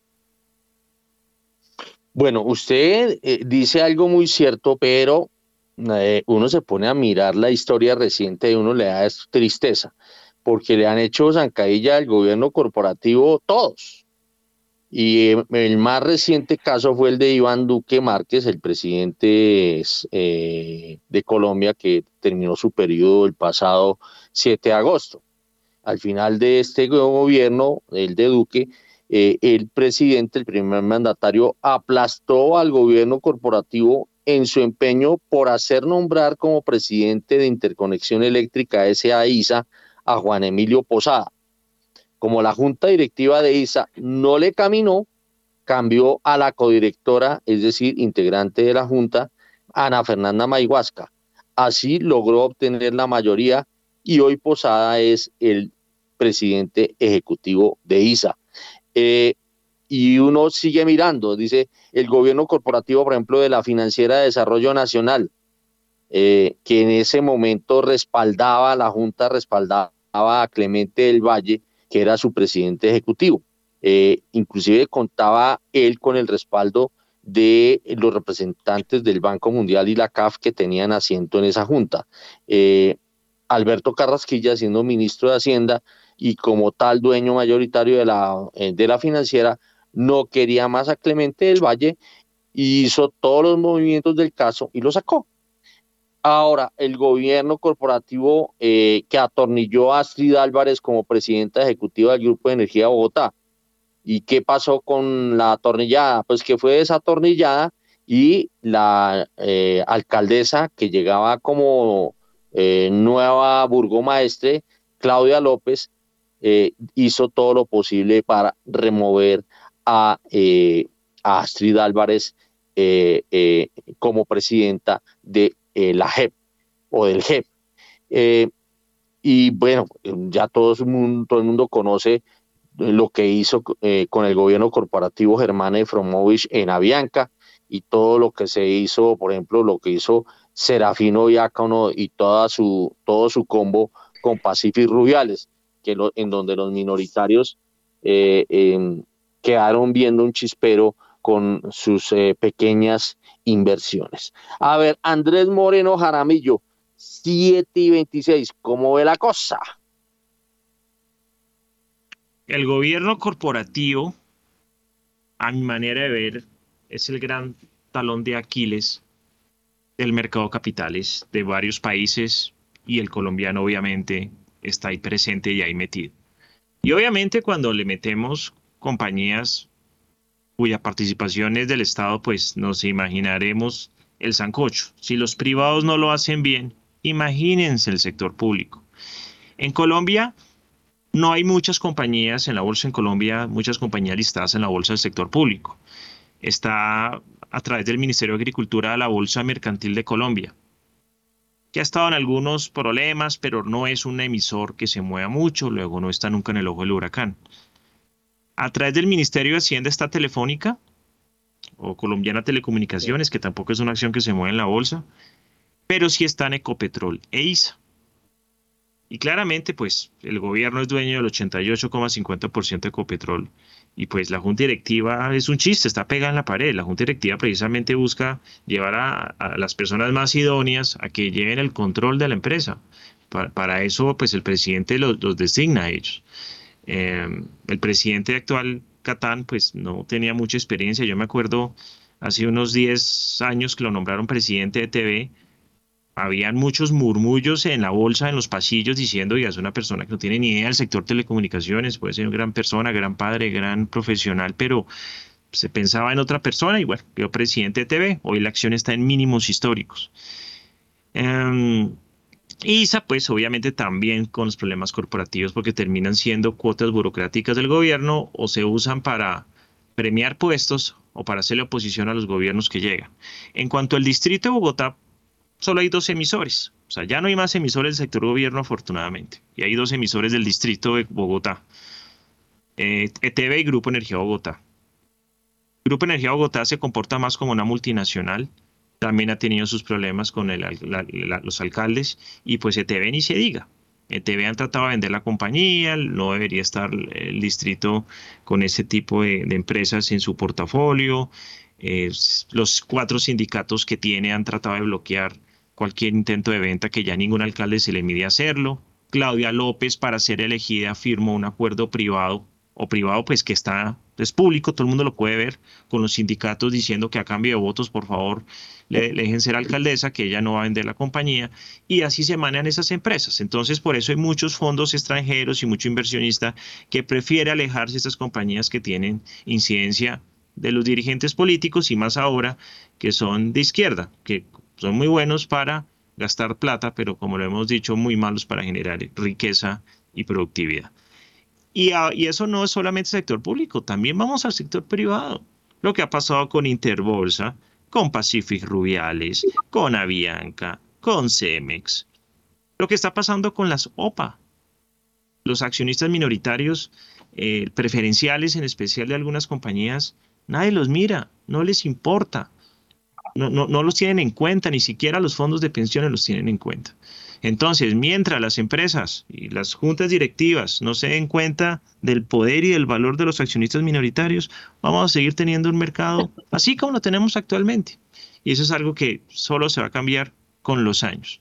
Ojalá lleguen nuevas empresas a la bolsa y ojalá mejoremos todas las prácticas que tenemos.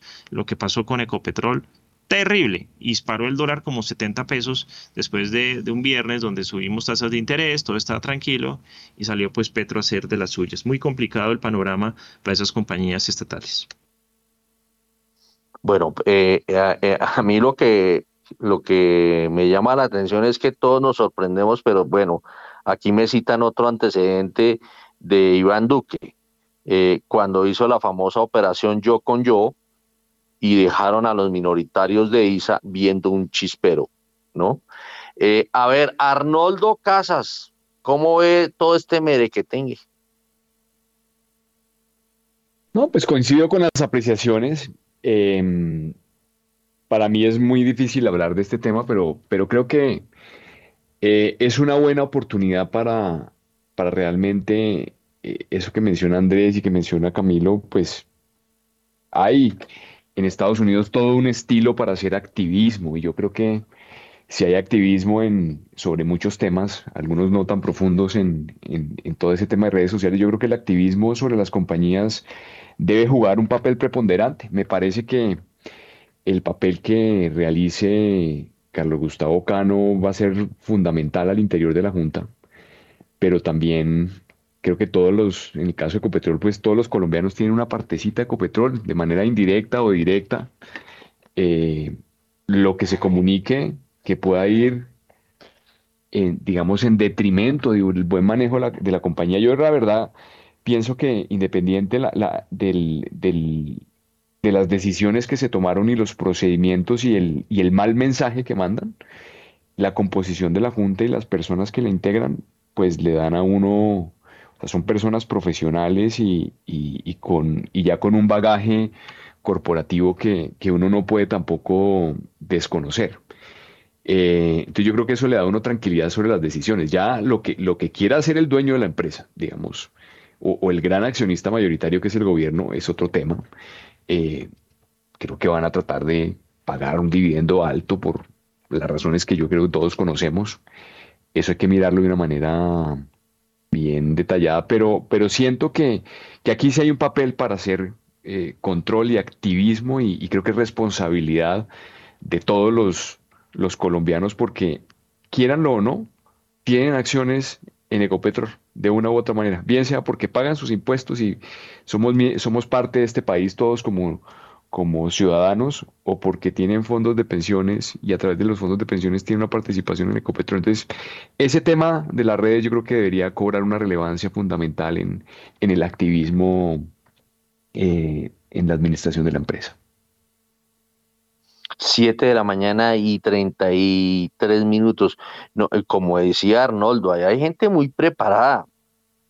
Eh, quiera o no, Saúl Catán pues eh, fue presidente de ETV, eh, Mónica de Grey fue presidenta, fue ministra de Justicia, fue, fue además, creo que ya estuvo en el Ministerio de Minas, si, si la memoria no me falla y además eh, presidenta de la Cámara de Comercio de Bogotá. O sea, conocen todo lo que tiene que ver con el tejemaneje de, eh, eh, de las decisiones societarias. también está Mauricio Cabrera, que ya ha estado en la junta directiva de Ecopetrol. O sea, había suficientes personas conocedoras del tema para no dejar cometer este error, porque en realidad para mí obviamente que se hace evidente que se desconoce el gobierno corporativo, pero se desconoce por también por la primiparada de todos de haber dejado que se dieran las cosas así, esto, esto se hubieran evitado dolores de cabeza y hubieran evitado malas señales al mercado si la cosa la cuadran desde un comienzo y definen que el presidente debía ser Saúl, Saúl Catán y no estaríamos en este, en este rollo. A ver, Camilo Ramírez pide la palabra. Héctor, sí, es que yo quería precisamente resaltar eso porque es que, eh, o sea, igual repito, perdón lo que, lo que manifestaste un segundo, es que uno sabe que en la vida diaria y en la realidad, repito, pues los dueños de las compañías quieren incidir en el manejo de, su, de, su, de sus compañías y las juntas directivas cuando el accionista mayoritario realmente tiene poder absoluto y es una planadora sobre los minoritarios, pues normalmente eso pasa, pero aquí, aquí, aquí el tema es, primero, que se trata de una compañía pública, segundo, que se trata de una compañía con acciones en el mercado de valores, y tercero, que se trata de un activo esencial y estratégico para las finanzas públicas, de manera que en ese caso en particular hay errores que no se pueden cometer. Y el primero es el de mostrarle al mercado que hay bandazos que son producto de la subjetividad de alguna autoridad. Eso me parece que es completamente inaceptable, porque le repito, aquí lo que está en juego no es simplemente el tema de gobierno corporativo, sino la pregunta que queda es si estos señores que fueron nombrados por el gobierno van a ser independientes frente a las decisiones del gobierno en todos los temas. Y esa sí es una preocupación a mi modo de ver que el gobierno tuvo que haber eh, tenido en cuenta antes de haber adoptado una, una decisión en el sentido de influir en la Junta para cambiar al presidente. Entonces creo que, repito, el mensaje es muy malo por donde usted lo mire y con total independencia de las calidades personales y profesionales de los miembros que se designaron, repito, la duda que queda es si son o no suficientemente independientes. Mire lo que usted, usted que ponía un ejemplo, Héctor, mire lo que usted pasó en EPM cuando el, el, el alcalde Quintero llegó a influir para hacer unas modificaciones en los temas de gobierno corporativo para meterse en el tango. Y acuérdense que lo primero que hizo la Junta fue renunciar. Renunció la Junta en bloque porque no se estaba respetando el gobierno corporativo, porque había un acuerdo del Consejo de Medellín que limitaba al alcalde para hacer cosas como esas. Y aquí, ¿qué fue lo que pasó? Que sacaron excusas de que es que la Junta no se había terminado, que se había suspendido, que la decisión no era definitiva, que el error había sido manifestarle al mercado que había habido un nombramiento cuando no era definitivo, etcétera, etcétera. Entonces empezaron a darle como vueltas al tema que se está volviendo una costumbre del gobierno de darle vueltas a las cosas para disfrazar la realidad. Y eso lo que hace es que ahonda más la preocupación sobre la credibilidad del tema de la, de la, de la independencia. De manera que creo que en sano juicio, a mí me pasa eso como miembro de Junta, yo lo que hago es que renuncio. Pues señor presidente, si usted quiere nombrar al que sea, nómbrelo usted, pero yo ya, lo, ya di mi voto y no lo voy a torcer, porque me parece que eso es una pésima señal sobre mi papel como miembro de Junta. Y creo que eso es algo que en este caso, pues probablemente ni siquiera se tuvo en cuenta. Mire, eh, estaba terminando de repasar los miembros de Junta. Eh, está también Esteban Piedradita. Esteban Piedra, o sea, ahí hay dos miembros de Junta que fueron presidentes de cámaras de comercio. Mónica de Greif, de la Cámara de Comercio de Bogotá, y Esteban Piedradita, de la Cámara de Comercio de Cali. Eh, Mauricio Cabrera, pues ya ha sido miembro de Junta de Ecopetrol en el pasado. Eh, eh, fue en su momento, estuvo relacionado con la FES. y entonces uno, a uno lo sorprende, y bueno, y Catán, que fue TV, a uno lo sorprende que se hubiera, que hubieran cometido semejante error y que además que hayan quedado, que haya quedado el error tan visible al público, que es la mala señal que, como dice Camilo, la mala señal que se le entrega al mercado, porque ese dolor de cabeza se, hubieran, se lo hubieran podido haber evitado si hacen las cosas bien, sabiendo cómo era el tejemaneje eh, hacia el interior de la, de la Junta. Pero mm, eh, o fueron muy ingenuos, porque hay una, hay una votación el jueves por unanimidad, eh, y, después caen en cuenta y dicen, ay, no, se nos olvidó que esta cosa es, eh, toca nombrar al, al, que quiere el mayoritario y está bravo el mayoritario. Entonces, o sea, ahí hubo mala coordinación del dueño, mala coordinación de los, de los miembros de la Junta que se supone que hacen mayoría en favor del gobierno, en fin, eh, los únicos que se sostuvieron eh, con su voto fueron Santiago Perdomo, Sergio Restrepo y obviamente Carlos Gustavo Cano. Bueno, 7 de la mañana y 39 minutos. Vámonos pues, no quiero en esta oportunidad que vayan los tres pegaditos, sino separaditos. Vámonos con eh, los commodities primero. Los precios de los commodities en primera página radio. A las 7 de la mañana y 40 minutos, porque el petróleo de referencia Brent hasta ahora se cotiza sobre los 94 dólares con 76 centavos el barril, sube 2,10%, mientras que el WTI sube 2,22% y ya se cotiza sobre los 88 dólares con 45 centavos el barril.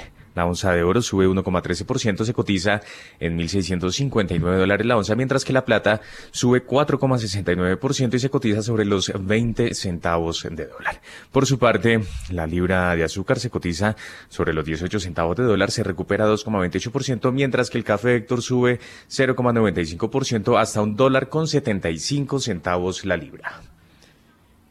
Bueno, yo quería esto porque aquí observo observo que el petróleo, en el último año, el precio del petróleo se ha valorizado 12, más de 12%, el WTI. Y el eh, Brent se ha valorizado apenas cerca de 4%.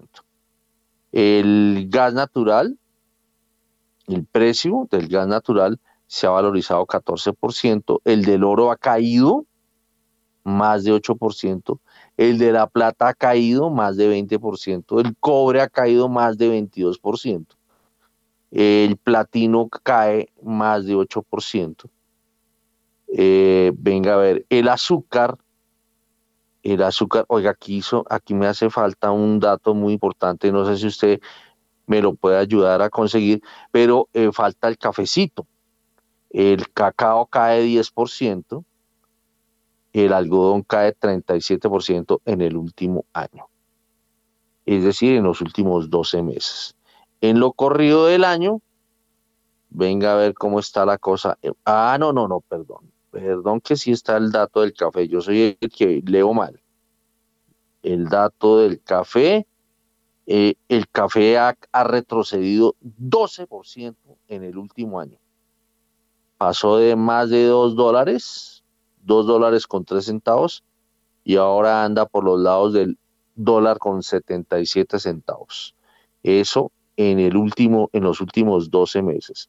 En lo corrido del año, el cafecito se está desplomando 24, casi 25%. Y eh, el petróleo en lo corrido del año, el WTI se fortalece casi 4%, mientras que el Brent se deprime 2% eh, en lo corrido del año, o sea, entre el 31 de diciembre y el 31 de octubre. Bueno, y en el último mes, vamos a mirar en los datos mensuales, en el último mes el café se deprime casi 20%, el petróleo Brent aumenta 7, casi 8%, y el WTI se fortalece casi 9%. Bueno, vámonos con las monedas.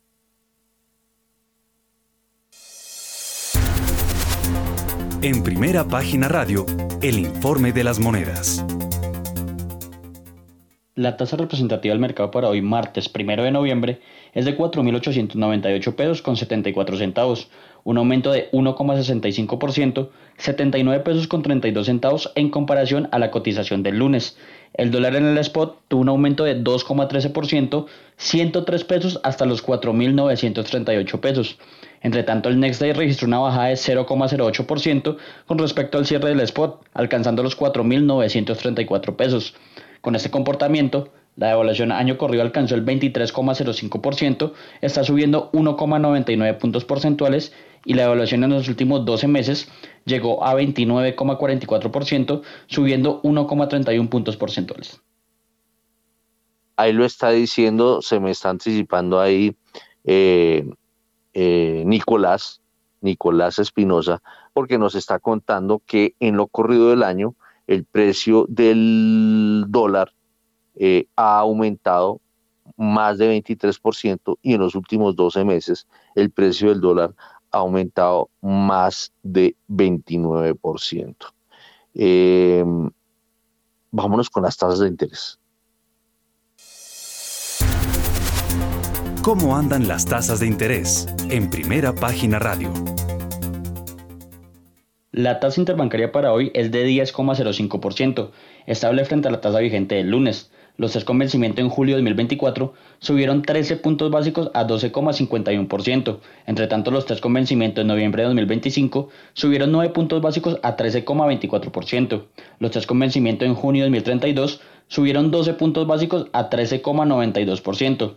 Los tres con vencimiento en octubre de 2034 subieron 9 puntos básicos a 13,80% y los tres con vencimiento en octubre de 2050 subieron 7 puntos básicos a 13,85%.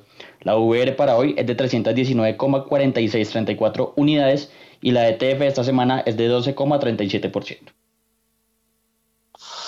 Bueno, la tasa de interés de los TES 2024 están subiendo, venga a ver, eso es como 600,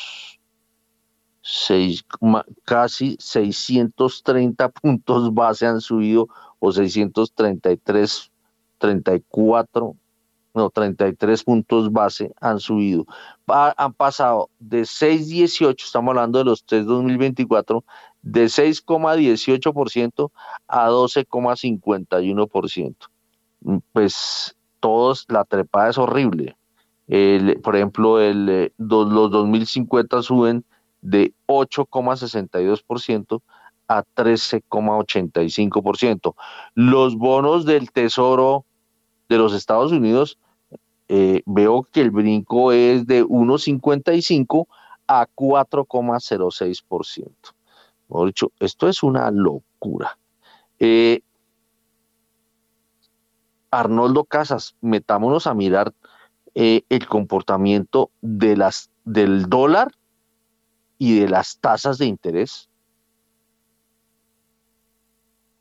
Listo, Héctor. Bueno, pues lo más importante para tener presente es que, a ver, esto es de, de nivel de dinero en la economía, ¿no? Entonces, M1, ¿no? Que es el indicador que utilizamos los economistas para medir la cantidad de dinero, eh, está casi plano eh, a nivel global.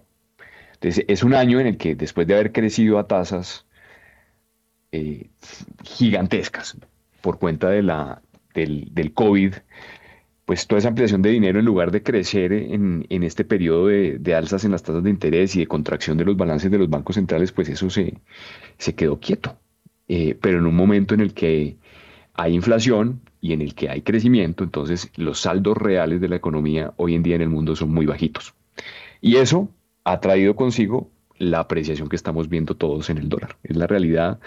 Eh, entonces las monedas, por ahora, eh, porque es que una cosa es la subida de tasas que vamos a tener eh, ahorita el, día de mañana, pero otra cosa es la, la, la, reducción del balance de la Reserva Federal eh, a través, digamos, de, de, la no reinversión de todo el portafolio que se le vence, ¿no? Al final eso es retirar dinero de la economía y eso va en torno a subir las tasas de los bonos del tesoro que ya ha venido pasando y a través de ese mecanismo el dólar. Entonces eso todavía no sigue activo.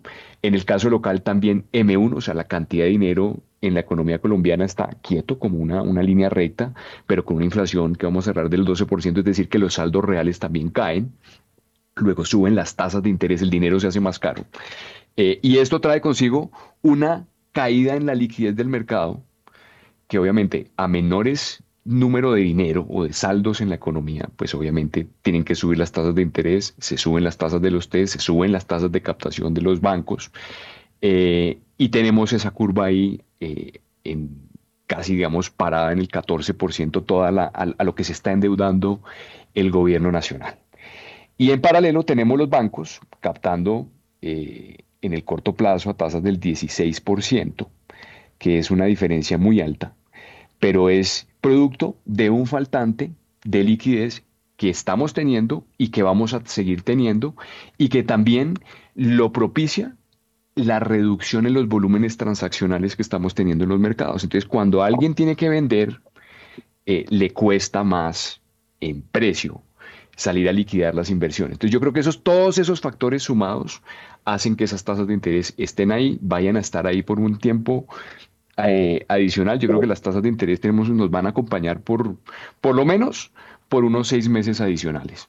Entonces ese es un poquito el resumen, eh, Héctor.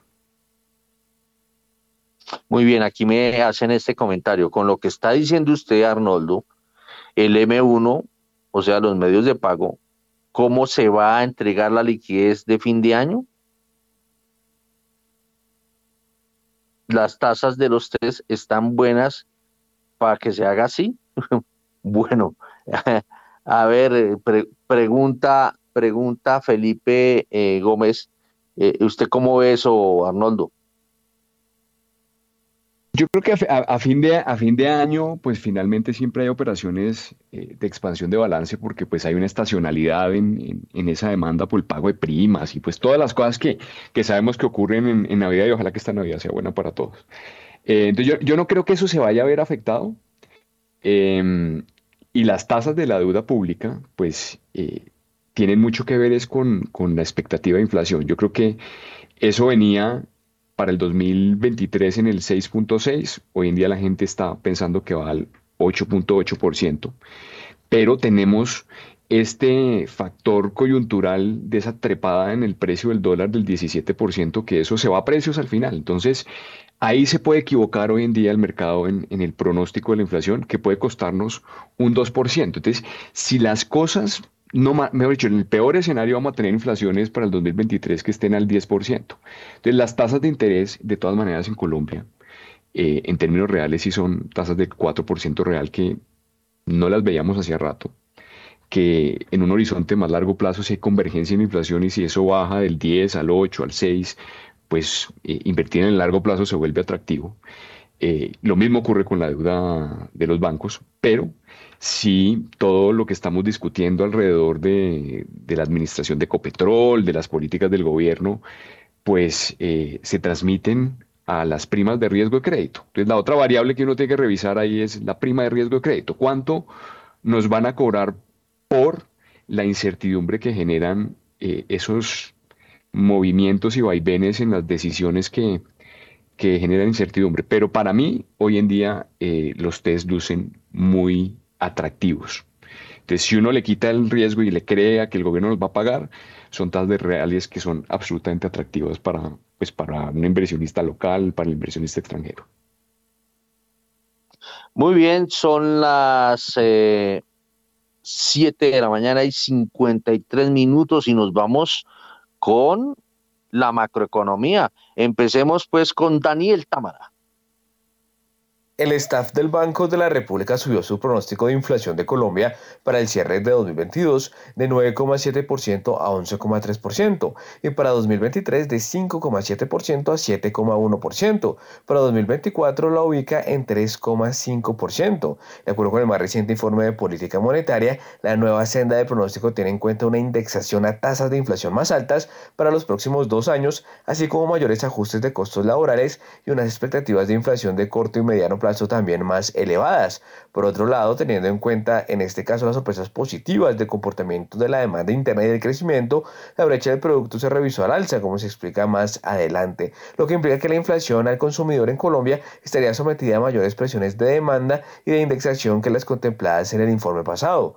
No obstante, estas presiones deberían desvanecerse poco a poco en la medida en que los factores que han impulsado el alto crecimiento del consumo interno pierdan fuerza y este retome una senda más sostenible en el largo plazo, algo que se espera que suceda en parte como resultado de las acciones de política monetaria. Bueno, son las 7 eh, de la mañana y 54 minutos. Mm, me toca insistir con, con Arnoldo Casas por el tema inflacionario. La inflación, ¿usted cómo está viendo el, el rumbo de la inflación? ¿Será que vamos a ser capaces de voltearle, de romperle el pescuezo a la inflación? Yo creo que sí. Obviamente, yo creo que muchas personas tienen es, una expectativa de, una, de un control más acelerado, pero em, el máximo lo vamos a ver muy probablemente, de acuerdo con nuestros pronósticos, en, marzo del próximo año. A partir de ese punto esperamos que haya una convergencia. Lo que pasa es que no va a ser tan rápida como, como puede uno desear, porque hay un impacto y una transmisión que si el dólar se nos estabiliza alrededor de los 4.800 pesos, pues tenemos una inercia por el lado de todos los bienes importados, la maquinaria, una, una presión por el lado de costos adicional que, que hace que eso se dificulte. Pero aquí la pregunta es si esto cerramos el otro año al 8% en inflación o lo cerramos al 6 o lo cerramos al 10, pero inflaciones más bajas vamos a ver el próximo año. Y hacia adelante esperamos que, esa convergencia siga, siga dándose de cara al 2024 y el 2025. Muy bien, son las 7 de la mañana y 55 minutos. Seguimos con Daniel Támara. El staff del Banco de la República eh, proyecta una senda de tasas de interés mayor que la esperada por el mercado financiero en la encuesta del emisor eh, de octubre. De acuerdo con el informe de política monetaria en la encuesta mensual de expectativas de octubre realizada por el Banco de la República y aplicada a los analistas, la mediana de las respuestas eh, ubica la tasa de interés de intervención vigente para el cuarto trimestre de 2022 en 10,7%, mediana de 11% para la reunión de octubre y 11,5% para la reunión de diciembre. Para el cuarto trimestre de 2023, los analistas proyectan un 9,2%. Para el tercer trimestre de 2024 lo ubican en 6,6%. La senda de tasas de interés implícita en el pronóstico macroeconómico del equipo técnico responde a las condiciones descritas eh, en el informe, inflación por encima de la meta, excesos de demanda y presiones cambiarias, entre otros, y dicha senda para un horizonte de 8 trimestres es mayor en promedio que la esperada por el mercado en la encuesta de octubre de 2022. Bueno, a las 7 y 57. A ver, Andrés Moreno Jaramillo, ¿cómo está viendo el tema de las tasas de interés? ¿Cuál es su apuesta? Bueno, digamos que a, nivel Colombia, para mí ya se hizo el 90% de los ajustes de tasa de interés. De pronto quedará alguna subida en diciembre, alguna menor el próximo año en la primera junta directiva. Y también pienso que no debe seguir subiendo más y las tasas de los test y en general el mercado ya ha absorbido, yo diría que casi que el 100% de todos esos ajustes. Ya vemos eh, tasas a, niveles de hace del año 99 y pienso que por ahí debe quedarse a pesar de los temas del aumento de la gasolina, viene el aumento del salario mínimo, viene la reforma tributaria que va a generar alguna presión al alza.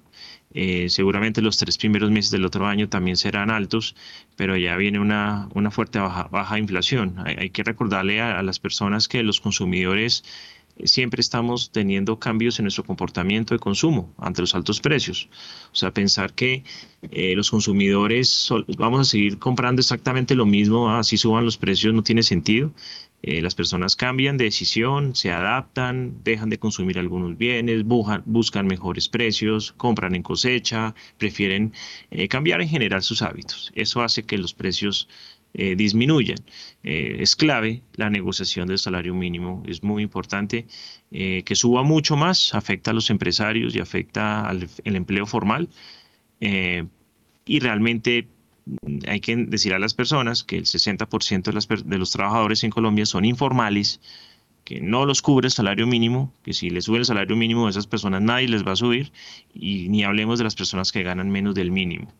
Entonces, eh, es, un ejercicio que afecta precisamente ese ejercicio de formalidad, subir los salarios más allá de, mucho más allá de la inflación. Entonces, en general, pienso que de, pronto Colombia ya está a un 90% de las subidas de tasas, Estados Unidos, con lo que haga ahorita, eh, el miércoles debe quedar casi que a un 80, un 85% de los movimientos alcistas y Europa también se debe acercar más o menos a lo mismo. Eh, no pueden seguir subiendo más tasas porque llega un punto en que se afecta eh, otro tipo de sectores como, como la inversión, como el crecimiento, eh, que no es debida en una posible recesión mundial o caída del, del, crecimiento en el 2023. Entonces yo creería que ya lo peor pasó eh, y creo que en estos momentos son unas tasas muy atractivas para, para invertir. 7 de la mañana y 59 minutos en el premarket. Eh, no hay niveles, solo fix comprador, me reportan. Eh, en el eh, análisis que hace primera página se dice que el dólar va a navegar entre los 4.870 pesos y los 4.940. Hay que recordar que ayer cerró a 4.938 pesos. A ver, eh, ya para el, yo me imagino que Arnoldo está haciendo la maleta. A ver, Arnoldo, mm, apuesta sobre tasas en dos segundos antes de que se nos vaya. De, la Reserva Federal. No, de, en Colombia, en Colombia. Eh, no, yo creo que sigue, sigue el, comportamiento del sesgo bajista. Me parece que, a ver, es una jornada en la cual los agentes no van a estar haciendo mucho porque mañana tenemos una decisión, pero, pero ha habido un movimiento desordenado. Yo le, apuntaría que vamos a tener un poquito más de, calma y, de reducciones en la tasa de la, curva soberana. La parte de, de las captaciones bancarias eh, es otra historia muy diferente y eso sí creo que se estabiliza por allá arriba en esos niveles superiores al 15 y bordeando el 16% como están ahora. Muy bien, son las 8 de la mañana y un minuto.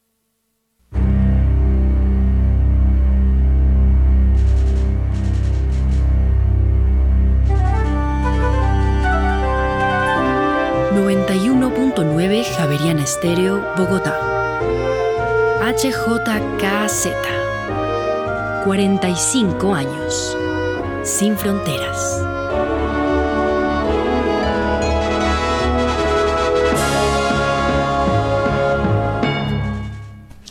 Muy bien, ya son las 8 de la mañana y un minuto. Continuamos en primera página radio. Óigame, Daniel, regresamos con usted para revisar más detalles en relación con los pronunciamientos por parte del staff del Banco de la República. En esta ocasión, el crecimiento de la, mejor, el eh, déficit de la cuenta corriente para este año y para el próximo. ¿Cuáles son los números? De 5,1% a 6% del PIB subió el pronóstico de déficit en la cuenta corriente para 2022 del staff del Banco de la República. Para 2023 bajó de 4,1% a 3,9% del PIB. De acuerdo con el más reciente informe de política monetaria, el mayor desbalance externo estaría asociado en parte con el aumento de las importaciones de bienes y servicios durante el año, explicado principalmente por el crecimiento de la demanda interna y por las mayores, o más bien por los mayores precios de las materias primas. Además, en este caso, la dinámica de la actividad económica local y los precios elevados de los hidrocarburos, en este caso incrementarían la remisión de utilidades al exterior, la de los mayores intereses de la deuda externa derivados del aumento de las tasas de interés internacionales y del mayor saldo de la deuda externa también aportarían al desbalance externo. En 2023 la menor dinámica prevista del consumo y la caída de los precios mundiales de insumos y productos implicarían un menor valor de las importaciones de bienes y servicios. Asimismo, las menores rentas esperadas de la inversión extranjera directa junto con la normalización de los costos globales del, transporte marítimo de mercancías y una balanza favorable en los servicios turísticos restarían presiones sobre el desbalance externo. Muy bien, 8 de la mañana y 3 minutos. Daniel, antes de irnos con la apertura del dólar, hay que señalar que el staff del Banco de la República también proyecta una brecha del producto positiva en 2,3% para este año y una reducción de a niveles cercanos a cero para el próximo año. Además, el staff estima que la economía colombiana solo se expandirá 1,3% en 2024 y al igual que en 2023 se ubicará debajo del crecimiento potencial. 8 y 3. A esta hora, abren los mercados en Colombia. Muy bien, 8 de la mañana y 3 minutos y mucha atención porque el dólar abrió este martes en 4.905 pesos, baja 33 pesos con respecto a su cierre de ayer, que fue 4.938 pesos. Reiteramos entonces, dato de apertura, 4.905 pesos, baja 33 pesos frente a su cierre de ayer. Andrés Moreno Jaramillo, su comentario en relación con este dato de apertura, un dólar a la baja y un petróleo al alza que hasta ahora se recupera 2,3%, el de referencia Brent. Bueno, normalmente hay una eh, correlación inversa, sube el petróleo y tiende a caer el dólar. No, no es algo que sea siempre obligatorio, pero tiende a veces a pasar así. Em, muy buen dato de apertura en el sentido que se está corrigiendo. Ayer estábamos un poco nerviosos cuando volvimos y nos acercamos a los 5.000. Esperemos que no hayan razones locales ni internacionales que afecten nuevamente al dólar hacia el alza. Ojalá se ubique por debajo de 4.900. Gracias Andrés, 8 y 4 de la mañana, 95 dólares con 20 centavos el barril de Brent. Camilo Ramírez Vaquero y su comentario en relación con este dato de apertura a la baja. Pues yo creo que al final, eh, o sea, hay, hay, síntomas que dan para que haya un poco más de confianza en el, en el tema colombiano, eh, a pesar, pues repito, de esos bandazos que hemos visto, pero yo creo que la perspectiva al final de cuentas está en que si uno mira a largo plazo, y entiende que esas subidas de tasas que se van a, seguir produciendo aquí en Colombia pues van a generar un atractivo para que sigan entrando capitales de afuera y de que pues el gobierno empieza a entender los efectos de la falta de comunicación interna entre sus funcionarios y la falta de previsión de los efectos de sus decisiones, creo que vamos a poder tener una mejoría en el mediano plazo sobre esta situación. Gracias, Camilo. 8 y 5 de la mañana. Recordamos entonces, 4.905 pesos fue el dato de apertura. En estos primeros compases de esta sesión se ha movido entre un mínimo de 4.902 pesos y un máximo de 4.914 pesos con 50 centavos. Y en promedio se ha movido durante estas operaciones en 4.907 pesos con 89 centavos. 8 de la mañana y 5 minutos. William Varela, usted está en el centro de Bogotá, en el Ministerio de Hacienda. ¿Cuáles son las novedades? Muy buenos días, Juan. Sí, señor, ahí lo tengo. Pues le cuento que hoy madrugamos nuevamente a la casa. Sí, muy bueno. Ah, sí, bueno, le cuento que nuevamente estamos aquí madrugando en las casas de Santa Bárbara, diagonal al Ministerio de Hacienda. Hoy la reunión es para definir la ponencia del proyecto bianual de regalías. Ayer estuvieron trabajando todo el día como le anunciamos y se radicó ponencia de reforma tributaria. Ahorita pues ya están trabajando el tema de bianual de regalías. Son más de 300 billones que ellos esperan recaudar en los próximos dos años en regalías. En nuestro país eh, están definiendo el texto, lo van a radicar eh, hoy, hoy se anunciaría, mañana se votaría bien temprano en las comisiones terceras y cuartas conjuntas, después se irían a las plenarias de Senado y Cámara para comenzar con tributaria. Así que el tema económico está candente, está caliente. A esta hora en la Casa de Nariño, el presidente de la República espera a toda su bancada del Pacto Histórico los compromete para que hablen con el Partido Liberal y con el Partido Conservador para que no hayan sorpresas y se pueda aprobar la reforma tributaria esta misma semana. Así pues que ambiente político caliente para aprobar los temas económicos del nuevo gobierno. Hmm, muy bien, pues estaremos muy atentos entonces al desarrollo y a la aprobación de este proyecto que cursa en el Congreso de la República. 8 de la mañana y 7 minutos. Gracias, William Varela, por su información. Óigame, mm, Juan Diego Muneva, los precios de los fertilizantes están que bajan. ¿Cuáles son los números y cuáles son las cifras? En septiembre continuaron a la baja los precios de los fertilizantes por tercer mes consecutivo. La reducción alcanzó el 1,77%. Los precios de estos insumos en su conjunto cayeron en promedio 0,69% durante septiembre del 2022 respecto al mes anterior, en tanto que en septiembre del 2021 aumentaron 5.72%. El subgrupo de fertilizantes simples presentó una variación mensual negativa en sus precios del 1,77%, cifra considerablemente menor a la observada durante el mismo periodo del 2021, cuando fue del 8,26%. Para el subgrupo de fertilizantes compuestos para la variación mensual también disminuyó 1,27%, cifra inferior a la presentada en septiembre del 2021 que fue del 7,85%. Gracias, Juan Diego. 8 de la mañana y 8 minutos. Y por otra parte, ¿cuál fue el comportamiento de la utilidad neta de interconexión eléctrica ISA? Daniela Tobón. La utilidad neta de interconexión eléctrica ISA ascendió a 668.025 millones de pesos en el tercer trimestre de 2022, con un crecimiento del 450% frente al mismo periodo de 2021. El EBITDA ascendió a 2,3 billones de pesos, creciendo un 14,6%. El margen fue del 64% y el 82,7% sin construcción. Los ingresos operacionales del trimestre sumaron 3,6 billones de pesos con un crecimiento del 24,1%. Gracias, Daniela. 8 de la mañana y 9 minutos. Y por otra parte, se va a llevar a cabo un encuentro entre el presidente de Colombia, Gustavo Petro, y el presidente de Venezuela, Nicolás Maduro. ¿Cuáles son los detalles? Joana López. Durante los diálogos regionales en Cúcuta el pasado 20 de octubre, el presidente Gustavo Petro manifestó que, pese a que el puente Simón Bolívar se había abierto para el paso de mercancías entre el vecino país y Colombia, habían camiones que seguían pasando por las trochas. Frente a ello, tendrá un encuentro el día de hoy con el presidente de Venezuela, Nicolás Maduro, donde tocarán temas relacionados con las relaciones bilaterales entre ambos países, la reapertura de fronteras y el reingreso de Venezuela al sistema interamericano de derechos humanos. Gracias, Joana. 8, de la mañana y 9 minutos. Y finalmente, Romario Ortiz, ¿cuáles son las novedades que se tienen en relación con la Junta Directiva de Promi Oriente? La Junta Directiva de Promi Oriente aprobó contratar créditos hasta por 100 mil millones de pesos.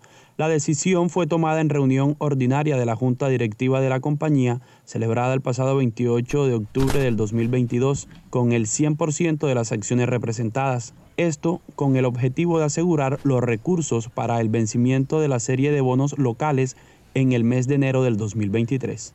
Gracias, Romario. 8 de la mañana y 10 minutos. Y para el cierre, hasta ahora actualizamos comportamiento del dólar. Se mueve entre un mínimo de 4.895 pesos y un máximo de 4.914 pesos con 50 centavos en promedio.